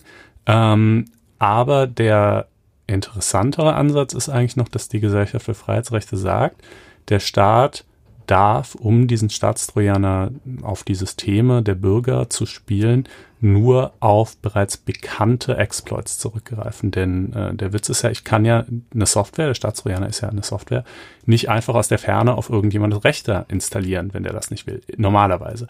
Und äh, wenn ich das eben doch will, dann brauche ich ja. eine Sicherheitslücke. Genau, ein System. klaffendes Loch, wo ich reinmarschieren kann. Genau. Und ähm, der, wie macht der Staat das momentan? Naja, entweder ähm, findet diese, diese Stelle zieht es selber solche Exploits oder was sie wohl in der Regel eher tun, ist, sie kaufen ähm, die an bei Hackern, bei, es gibt einen regelrechten Markt dafür, es gibt regelrechte Unternehmen, die auf den, das Auffinden und Verkauf äh, von Exploits spezialisiert sind und ähm, behalten die dann eben für sich, äh, um damit den Staatstrojaner aufspielen zu können. Und äh, da sagt die GFF, das sei perfide. Ja, es sei äh, perfide äh, und es, und es sei eben einfach ein Riesenproblem für die für die ähm, IT-Sicherheit im Land, denn äh, wenn der Staat jetzt so einen Exploit kennt, dann äh, heißt das natürlich nicht, dass andere Hacker das nicht auch entdecken können und für ihre ganz eigenen Zwecke nutzen können. Äh, und wenn der Staat diese Exploit gezielt offen hält und diese, diese Sicherheitslücke gezielt offen hält, um damit seinen Staatstrojaner aufspielen zu können, dann bleibt die aber eben auch offen und äh, andere Leute können damit üble Dinge anrichten. Das ist jetzt auch kein komplett aus der Luft gegriffenes Szenario, sondern äh, man erinnert sich letztes Jahr dieser WannaCry-Virus, der ähm, alle möglichen IT-Systeme weltweit lahmgelegt hat. Das waren auch nicht nur Computer und Handys, sondern so Krankenhaustechnik und so weiter basierte auf einer Sicherheitslücke, die der NSA schon seit vielen Jahren bekannt war die sie aber nicht äh, kommuniziert hat, aus genau dieser Motivation heraus. Also es ist kein völlig hypothetisches Szenario, sondern dieses Problem gibt es schon. Deshalb sagt die GFF, der Staat soll nur schon bekannte Sicherheitslücken nutzen dürfen. Problem natürlich, wenn die bekannt sind, dann werden die von den Herstellern behoben. Das heißt, letztlich könnte der Staatstrojaner dann nur noch auf Handys und ähnliches aufgespielt werden, wo Leute veraltete Versionen, Betriebssystemversionen drauf haben. Ne? Und ja. eigentlich verlangen Sie ja auch vom Staat sozusagen, wenn Sie, wenn der Staat Sicherheitslücken entdeckt und sei es auf dem, Star äh, auf dem Schwarzmarkt, dann müsste er eigentlich auch dafür sorgen, dass sie geschlossen werden, oder? Hab, missinterpretiere ich das Nee, jetzt? nee, Das nee, war so ein bisschen mein Eindruck. Du, du interpretierst das genau richtig. Äh, und, und das ist auch, Und finde ich. hier tut der Staat eben das glatte Gegenteil. Er beutet sie aus und hält sie offen. Ja, er, er, also er hält, er, er hält sie einfach, ja, er, er kommuniziert sie jedenfalls nicht an die Hersteller, die können das natürlich auf anderen Wegen rausfinden, aber, äh, aber der Staat behält die halt erstmal für sich, damit er da seinen Trojaner aufspielen kann. Und das klingt ja erstmal alles sehr überzeugend. Ich find's nicht überzeugend. Ah ja. Und ich sag Warum auch denn? Warum? Konstantin, sag doch mal. Ähm, weil es zwei, für sich genommen zwei jeweils legitime ähm, Erwägungen vermengt, die aber im Ergebnis nichts miteinander zu tun haben. Denn der Punkt ist doch, ja, mag schon sein, dass der Staat Sicherheitslücken kennt und nicht kommuniziert und dadurch das Niveau der IT-Sicherheit im Land sinkt. Das kann man auch unschön finden. Aber warum kennt der Staat die denn? Weil er sie entweder selber findet oder ankauft. Warum macht er das denn? Weil er den Staatstrojaner damit betreiben will. Wenn er diese Sicherheitslücken, sobald er sie findet, offenbaren müsste, würde er dann wohl überhaupt Ressourcen darauf verwenden, sie zu finden? Nein, würde er natürlich nicht, weil dann würde es ihm ja nichts bringen. Man kann sich natürlich auf den Standpunkt stellen zu sagen, es sollte aus Gemeinwohlerwägungen eine generelle staatliche Aufgabe sein, Sicherheitslücken in Software aufzudecken, völlig unabhängig von der ganzen Staatstrojaner-Thematik. Richtig. Einfach so, weil das einfach wichtig ist. Und wenn das so wäre. Hätte ich auch gedacht, ehrlich gesagt, dass das praktiziert wird. Nee, wird, nö, denn man kann ja auch legitimerweise sagen, ganz ehrlich, die Softwarehersteller mögen ihren Scheiß äh, selber regeln. Ähm, irgendwie, äh, das ist und äh, zunächst mal ist das ja auch total legitim. Also das ist, wenn überhaupt, würde ich sagen, in der jungen, jüngeren Vergangenheit vielleicht so, dass so viele Dinge inzwischen mit Technik laufen, auch Stichwort Internet of Things und so weiter, dass man sagen muss, wenn eine Software, eine, zumindest eine weit verbreitete Software eine Sicherheitslücke hat, dann ist das nicht mehr nur ärgerlich für die Anwender, sondern dann wird das quasi zu so einem gesamtgesellschaftlichen Problem und deshalb müsste der Staat da vielleicht einschreiten. Wenn man das so sehen würde, wenn man sagen würde, ist, der Staat muss sich generell im Bereich IT-Sicherheit engagieren, der muss generell auf die Schließung solcher Sicherheitslücken hinwirken, dann würde ich mitgehen bei der Argumentation der GFF. Ähm, äh, aber diesen Konsens gibt's ja noch derzeit jedenfalls Der wäre auch tatsächlich nicht besonders praktikabel und man wäre dann wahrscheinlich in der Haftung drin, ne? In der Staatshaftung oder so, wenn man das noch weiter konsequent denkt. Ja, naja, gut, das ist ja, das wäre schon nochmal ein Schritt weiter. Also haften würden ja, glaube ich, schon im Zweifelsfall dann immer noch die Softwarehersteller, die es verbockt haben und nicht der Staat, der halt nicht schnell genug in der Lage war, den Fehler zu finden.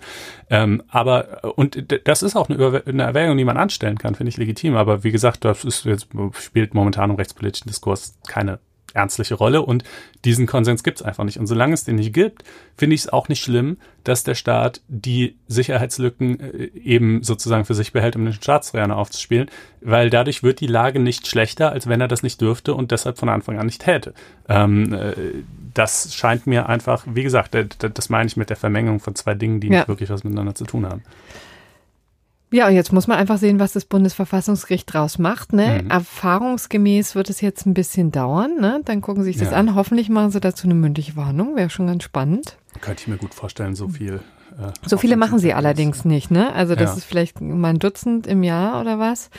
Ähm, aber vielleicht lohnt sich die ja und ähm, insbesondere ähm, Verfassungsbeschwerden von der GFF wurden ja auch schon vor dem Bundesverfassungsgericht als sehr gehaltvoll äh, gelobt. wohlwollend kommentiert. Ja, Ja. die machen da offensichtlich gute Arbeit bei der GFF. Das also trotz, obwohl ich jetzt hi- hier die Argumentation in dem Punkt nicht teile, äh, muss man allgemein sagen, super Geschichte, was sie da machen und äh, offenbar auch durchaus mit Hand und Fuß jurist, juristisch. Ja. Ähm, Gucken ja. wir, was draus kommt. Und jetzt kommen wir zu einem ganz anderen, komplett emotionalen Thema, Mhm. nämlich die Organspende. Ja, ja. Ähm, also verschiedene Schätzungen gehen davon aus, dass in Deutschland ungefähr 1000 Menschen pro Jahr sterben, weil sie nicht bzw. nicht rechtzeitig ein Spenderorgan bekommen, das sie eben bräuchten, um zu überleben. Das Genau. ist tragisch. So weit sind sich, glaube ich, alle einig und es wäre schön, wenn das anders wäre. Genau, und deswegen möchte man die Organspende ankurbeln und ist eigentlich schon seit Jahren daran, verschiedene Mechanismen auszuprobieren. Ne? Das ähm, reine Bitten hat wohl offensichtlich ähm, bisher nicht viel gefruchtet. Dann hat man, ich glaube, vor zwei Jahren, zwei, drei Jahren die Krankenklassen, Krankenkassen verpflichtet, da ein bisschen ähm, quasi fordernder aufzutreten oder zumindest also die Informationen bereitzustellen und man hatte dann auch einen Organspendeausweis in der Post, wo man einfach quasi nur unterschreiben musste und den bei sich tragen kann und schon wird man ähm, zum Kreis der Organspender zumindest mhm. ja, hinzugezogen. Ob das dann im konkreten Fall dann auch tatsächlich funktioniert, ist ja nochmal eine andere Frage. Ja. Also, ne, das ist halt momentan ist die Idee, wenn jemand vor seinem Tod erklärt hat, dass er dazu bereit ist, dann kann das auch gemacht werden. Ähm, das praktischerweise sollte man dann tatsächlich seinen Organspenderausweis immer bei sich haben, denn äh, die Organentnahme muss ja schnell erfolgen. Und äh, da kann man jetzt nicht irgendwie erstmal tagelang recherchieren, hm. äh, wie war es denn wohl, ja. Und ist es in der Tat so, dass sie häufig bei, ähm, bei Unfallopfern eine Rolle spielt. Ne? Hm. Also bei so tragischen Fällen, wo es tatsächlich auch jüngere und äh, auch kerngesunde Menschen erwischt. Denn man muss natürlich sagen, einem 80-Jährigen eine Leber zu entnehmen, ist, ist natürlich nicht, nicht besonders so. sinnvoll. Ja, ja. Das ist sozusagen das Dilemma, in dem wir stecken. Es ist einfach eine unfassbar tragische Konstellation. Ja. ja da kommt man nicht dran vorbei. Jetzt hat die Bundesregierung. Ja, die, CSU die CSU hat das, glaube ich, maßgeblich sogar betrieben. Ähm, eine Idee vorgebracht, die es ja schon seit langem gibt, ist ja jetzt kein neuer Gedanke, aber die ähm, haben das jetzt mal irgendwie angeregt, dass man das äh, machen sollte, nämlich äh, doppelte Widerspruchslösung nennt sich das. Danach soll bei Leuten, die sich zu Lebzeiten nicht geäußert haben zu der Frage, wie es denn ist, äh, vermutet werden, dass sie zustimmen. Aber die Angehörigen sollen dann schon noch widersprechen können, wenn sie eben irgendwie das nicht ja, haben können, aus welchen Gründen auch immer. Ähm, ich war immer Riesenfan dieses Modells, weil ich einfach der Meinung war, es gibt mit Sicherheit viele Leute, die durchaus bereit wären, Organe zu spenden, aber ähm, einfach den Aufwand nicht betreiben, diesen Spendeausweis auszufüllen äh, und einfach deshalb aus der, der aus ehrlich der Gruppe, gesagt kein Aufwand ist, ne? Ist es kein wirklicher Aufwand, aber es ist halt schon ein Schritt, den man tun muss. Es ist vor allen Dingen auch ein Schritt, der mit sozusagen unangenehmen Gedanken an den eigenen Tod verbunden ist, äh, den einfach viele Leute einfach scheuen, weil sozusagen, ja, sie wären schon dazu bereit, aber sie haben ja jetzt auch nichts dadurch zu gewinnen, dass sie es ausfüllen. Ähm, äh, und, und wie gesagt, mit dem Thema setzen sich die meisten nicht so gerne auseinander und dann lassen sie es halt. Also ich glaube schon, dass da viele gibt. Ähm, äh, und deshalb hielt ich das auch immer für extrem sinnvoll, zumal ich eben umgekehrt finde, wenn jemand wirklich aus, ja, vielleicht weiß ich nicht, aus welchen Gründen auch immer, religiöser Religiöse, oder sonstiger ja. Art oder, oder ja, ähm, äh, äh, das absolut nicht will, dann finde ich es total zumutbar, von demjenigen eben zu verlangen, dass er das äh, erklärt. Da müsste man dann irgendwie eine Art von Register oder sowas schaffen, aber das wäre ja machbar. Das scheint mir nicht zu viel verlangt zu sein, das scheint mir auch kein sonderlich großer Eingriff ähm, äh, irgendwie. Aber jetzt hast du die ganze Zeit in der Vergangenheitsform geredet. Das heißt, es gab ein, eine ein Wandel in deiner Überzeugung oder was? Ja, ja, ja, ich habe Sag mal. gefunden. Nein, ich habe, ähm, ich habe äh, den Aufmacher der heutigen Einspruchausgabe gelesen. Ähm, äh, oh, unser Online-Magazin für Juristen kann tatsächlich auch Konstantin van Leinden umstimmen? Ja, durchaus, durchaus. Ähm, äh, verfasst von Professor Michael Kubitzel, ein sehr schlauer, sehr rühriger Strafrechtsprofessor, ähm, der sich mit diesem Thema auseinandergesetzt hat hat. Ähm, und äh, ja, wir packen euch natürlich auch dazu den Link in die Show Notes. Wir weisen an dieser Stelle übrigens auch mal darauf hin, dass ihr gerne auf faz-einspruch.de gehen und äh, euch da ein Abo klicken könnt. Das wäre Ja, und das ist jetzt ja offensichtlich wirklich ganz interessant. Jetzt bin ich ja mal gespannt, ja, was sich ja. so dazu gebracht hat, deine Meinung zu ändern. Ähm, also nichts grundsätzlich. Es ist nicht so, dass ich das jetzt von den Wertungen auf einmal anders sehen würde. Aber der Beitrag argumentiert recht überzeugend, dass die Probleme oder die Ursachen des Spendermangels oder des Organmangels andere sind. Hm. Ähm, denn erstens, es ist schon heute so, dass wenn man sich nicht geäußert hat, die Angehörigen entscheiden ja, dürfen. Das ist so. Und die Angehörigen stimmen in der Mehrzahl der Fälle zu. Hm. Zweitens, 36 Prozent der Bevölkerung haben einen Organspendeausweis. Das heißt, ja, das sind mal, viele, ne? Das sind viele. Wir haben in der Redaktion auch mal so eine äh, Schnellumfrage gemacht. Das waren in der Tat viele. Ja. Das heißt, du hast schon mal 36 Prozent, die den Ausweis haben. Und dann von den Verbleibenden hast du halt nochmal über 50 Prozent, jedenfalls, wo die Angehörigen zustimmen. Das müsste doch reichen. Ja, also, für die 1000. ich meine, es sterben genug Leute und, und wenn man jetzt mal schaut, 1000 im Jahr, wo es fehlt, also da, da kann man sich ungefähr ausrechnen, dass das eigentlich gar nicht das Problem sein kann. Das Pro die Probleme sind einfach andere. Die Probleme sind offensichtlich, dass Organentnahmen ganz oft, obwohl sie rechtlich möglich wären, nicht erfolgen. Warum? Weil es ein Riesenaufwand ist, weil die ähm, äh, Krankenhäuser total überlastet sind in der Regel, ähm, weil die Ärzte ähm, natürlich auch, also die sind gestresst, die schieben lange Schichten. Jetzt Autounfall, äh, irgendein 20-Jähriger verstirbt. Jetzt musst du, äh, vielleicht stirbt er dir gerade auf dem OP-Stich, jetzt musst du erstmal mit den Eltern sowieso schon dieses horrorhafte Gespräch führen. Dann sollst du mit denen jetzt auch noch das Gespräch führen, ob du irgendwie den, den, den gerade nochmal ihm seine ganzen Organe entnehmen darfst. Super schwierig, super stressig und dann hast du eben auch möglicherweise einfach gar nicht die Zeit, um das vernünftig zu tun. Also ähm, die Probleme scheinen eher in diesem praktisch tatsächlichen Bereich zu liegen und nicht daran, dass es nicht potenziell genug Spender gäbe. Und man kann sich sogar umgekehrt vorstellen, dass wenn jetzt ähm, diese doppelte Widerspruchslösung käme, dann würden wahrscheinlich viel weniger Leute einen Spenderausweis ausfüllen, weil sie sich denken würden, brauche ich ja. ja nicht mehr, wird ja sowieso vermutet. Okay, aber dann hast du halt im Falle des Todes das Nachweisproblem und dann hast du im Falle des Todes das Problem, dass die Angehörigen äh, eben, auch wenn sie zwar meistens zustimmen, aber auch widersprechen können. Wohingegen, wenn du natürlich einen Organspenderausweis bei dir hast, dann geht natürlich jetzt dein Wort vor. Also ähm, somit aus, aus rein praktischen Erwägungen heraus ähm, scheint mir das einfach nicht die Lösung zu sein. Das ist ja hochinteressant. Ja. Ja. Siehst du mal? Sie, jetzt, ich bin ehrlich gesagt ein bisschen baff, wir hatten das gar nicht ähm, abgesprochen und ja. ich hatte nämlich die, die Twitter-Einträge von dir verfolgt vergangene Woche und habe mich sozusagen auf eine Gegenmeinung hier eingestellt und jetzt stehe ich da. Aber das macht gar nichts, weil ich dem auch wirklich nicht so wahnsinnig viel entgegenzusetzen habe. Ähm, ich schließe mich einfach an. Ähm, ja. Wie gesagt, Hörer können ja was anderes posten. Hast ja schon eine ausreichende Front mit dem Ring äh, gegen mich gebildet und dachte, ja, genau. ja einfach mal d'accord. Richtig, und dann kommen wir einfach mal zum nächsten Thema, oder? Es ist, ja. kommen jetzt, es tut mir jetzt leid, das so abrupt abzubrechen, aber es ist, man ist auch natürlich ein bisschen ja, wem, wem das noch nachgeht, wie gesagt, ja, äh, der, der mag sich ein Einspruch-Abo äh, klicken und dann kann er ja den Text ja. von Herrn Kugelzell, der auch noch, auch, der geht auch übrigens auch noch auf weitere andere denkbare Modelle ein, wie man das auch regeln könnte, die Verteilung und so. Also ist äh, Food for Thought sozusagen. Ähm, genau. Ja. Und wir haben jetzt offensichtlich ähm, durchaus auch ähm, eine, eine neue Praxis hier eingeführt, dass wir uns nächste Woche dann komplett widersprechen können. Das finde ich eigentlich auch, auch eine ganz schöne Tradition, die wir hier begehen können. Mhm. Also vielleicht sehen wir das nächste Woche, wenn wir ein paar Mal drüber geschlafen haben, ganz anders. Ja, jetzt kommen ja. wir aber wirklich mal zum Abschluss und zwar zum gerechten Urteil. Ist es soweit? Es ist soweit. Es ja, ist soweit. Die ähm, die, die bayerische Landesregierung, die sich wirklich hartnäckig ähm, weigert. Ähm, eigentlich übrigens implizit, ne, die Luftreinhaltepläne ähm, irgendwie so einzusetzen, dass sie ähm, die, die Gerichte zufriedenstellen, die deutsche Umwelthilfe äh, zufriedenstellen und ähm, das Problem des ähm, Kohlenstoffdioxid in den Städten äh, angemessen adressieren. Mhm. Ähm, da gab es schon wirklich seit geraumer Zeit ähm, Probleme und wir hatten auch schon vor einiger Zeit mal gesprochen, dass die deutsche Umwelthilfe tatsächlich diesen Antrag gestellt hat, die Umwel zuständige Umweltministerin, war das glaube ich, ne? Mhm.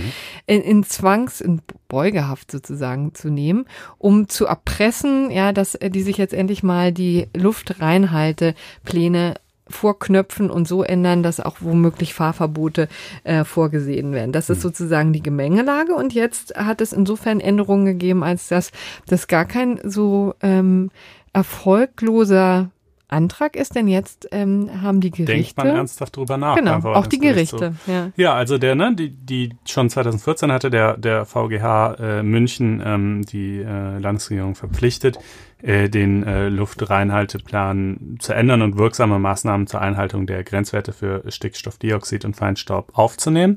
Und dann hat's ja bekanntlich, äh, war das eigentlich, ne, das war schon 2018, oder? Die Bundesverwaltungsgerichtsentscheidung jedenfalls gegeben, die also auch nochmal ausdrücklich klargestellt hat, ja, äh, ja, das war im Februar. Kreis, im hm, Februar, ja. Klar. Zum Kreis der wirksamen Maßnahmen, die verordnet werden können und gegebenenfalls auch verordnet werden müssen, zählen auch Fahrverbote. Ähm, somit ist die Rechtslage wirklich völlig klar. Und es steht hier dieses Urteil seit 2014 im Raum, das von der bayerischen Landesregierung ganz schlicht und ergreifend ignoriert wird. Ähm, was ein totales Unding ist. Ja. Ähm, äh, aus naheliegenden Gründen. Es ist bald Landtagswahl. Fahrverbote sind jetzt nicht unbedingt so das Ding, womit man ganz viele Punkte macht bei den Wählern. Also lässt man es halt einfach bleiben. Und das Problem ist halt, naja, wenn du so als Bürger eine gerichtliche Entscheidung ignorierst, das kriegst du durchaus zu spüren. Äh, und äh, dann werden dir die Daumenschrauben halt irgendwie sukzessive so doll angezogen, bis du schon spurst. Aber was kann man eigentlich machen, wenn die Verwaltung sich weigert? Ja, erstaunlich wenig. Das ist vielleicht auch so ein Konstruktionsfehler, so ein bisschen des Gesetzes, weil man einfach mal davon ausgegangen ist, ja, also die Verwaltung, die weigert sich einfach nicht, weißt du? Also nee, wenn, wenn halt ein macht sie nicht, aber macht sie erstaunlich aber macht häufig. Sie halt, macht sie halt ja. doch, wie man sieht. Ist auch nicht der erste Fall, den wir hier diskutieren. Wir erinnern an Wetzlar, wir erinnern an äh, Sami A, wobei das war sogar, Sami A finde ich sogar fast noch ein bisschen anders gelagert. Na, wie auch immer. Auf jeden Fall, also was man machen kann, ist halt ein Zwangsgeld verhängen, das haben sie auch schon getan. Das ist aber, glaube ich, erstens gedeckelt auf 10.000 Euro und vor allen Dingen zweitens ist der Witz ja gut, das kommt vom Staat und geht an den Staat. Das Ja. wandert einfach nur in einen anderen Etat. Ähm, äh, aber äh, aber das, das tut dem Staat ja nun letztlich nicht weh und in der Höhe schon mal sowieso gar nicht. Ähm, und deshalb, hast du gerade schon gesagt, ähm, hat die Deutsche Umwelthilfe eben beantragt, äh, den, ja, wahlweise Markus Söder oder den Umweltminister oder dann auch verschiedene Ministerialbeamte äh, in Zwangshaft zu nehmen. Ähm, das kennt man ja so Erzwingungshaft eben. Ne? Ähm, und äh, der Verwaltungsgerichtshof hat jetzt einen Hinweisbeschluss erlassen, in dem er die Beteiligten darauf hinweist, dass er das ernstlich in Erwägung zieht. Ähm, das ja schon lustig genug ist. Ja. Ähm, allerdings will er es dem EuGH vorlegen.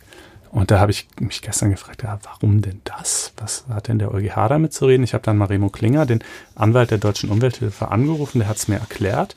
Ähm, das Problem ist so ein bisschen, in der VWGO steht halt nicht drin, dass man, ähm, dass man gegenüber Behörden äh, Zwangshaft anordnen kann. Weil die sich ja beugen. Genau. Im 173 und 167 VWGO ist ein jeweils ein Verweis auf die Vorschriften der ZPO. Da steht natürlich Zwangshaft drin, ja, die man anwenden könnte. Jetzt ist die Frage, jetzt könnte man ja sagen, na warum, dann ist doch alles fein. Dann nehmen wir halt einfach über diese Verweisvorschrift eben die Vorschriften aus der ZPO. Der VGH hat aber wohl so ein bisschen die Befürchtung, dass er sagt, na ja, aber Zwangsgeld gegen die Behörde gibt's ja in der VWGO, Zwangshaft gibt's nicht. Das könnte ja heißen, dass quasi mit der Möglichkeit des Zwangsgeldes ähm, abschließend beschrieben ist, was man gegenüber Behörden anordnen darf und deshalb kein Raum mehr besteht, äh, auf diese Verweisungsnorm zu rekurrieren. Ähm, und äh, deshalb könnten wir nicht über die Verweisungsnorm gehen, sondern könnten die ZPO-Vorschriften allenfalls analog anwenden, was ja, wie man weiß, nicht ganz dasselbe ist. Das wiederum ist aber schwierig. Freiheitsentziehung auf Basis der analogen Anwendung einer Vorschrift. Man weiß ja, im Rechtsstaat müssen ja gerade Freiheitsentziehungen immer ganz klar gesetzlich bestimmt sein.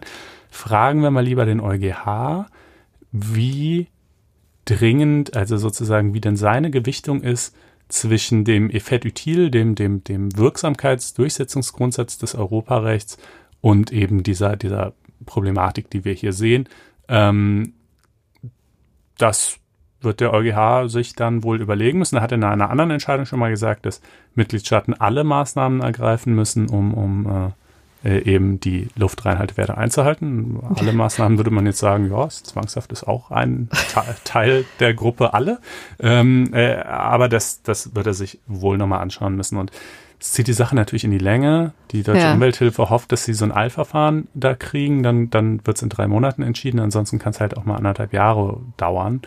Ähm, Und man muss natürlich ehrlicherweise sagen, es ist eigentlich ein Nebenkriegsschauplatz, aber offensichtlich einer, der immer, der immer wichtiger wird, Mhm. ja, weil offensichtlich Behörden sich über äh, Gerichtsentscheidungen hinwegsetzen. Ja, und da muss ich auch nochmal sagen, äh, also Wetzlar war ja ein Fall, haben wir hier in der Sendung drüber gesprochen, wo der NPD die Stadthalle nicht zur Verfügung gestellt wurde, wo das Bundesverfassungsgericht dann echt mit der flachen Hand auf den Tisch gehauen hat.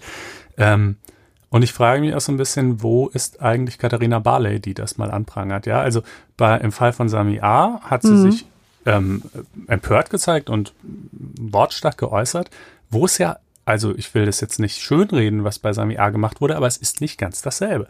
Als die Abschiebung eingeleitet wurde, war sie rechtmäßig und dann erst in den letzten Minuten wurde sie rechtswidrig. Das ist alles nicht cool und das war auch Ja, nicht die der- feindliche Art, aber ist was Richtig, sie hätten abgebrochen werden müssen. ja, sie ne? hätte abgebrochen werden müssen. Die Abschiebung. Aber, ja, ja, ja.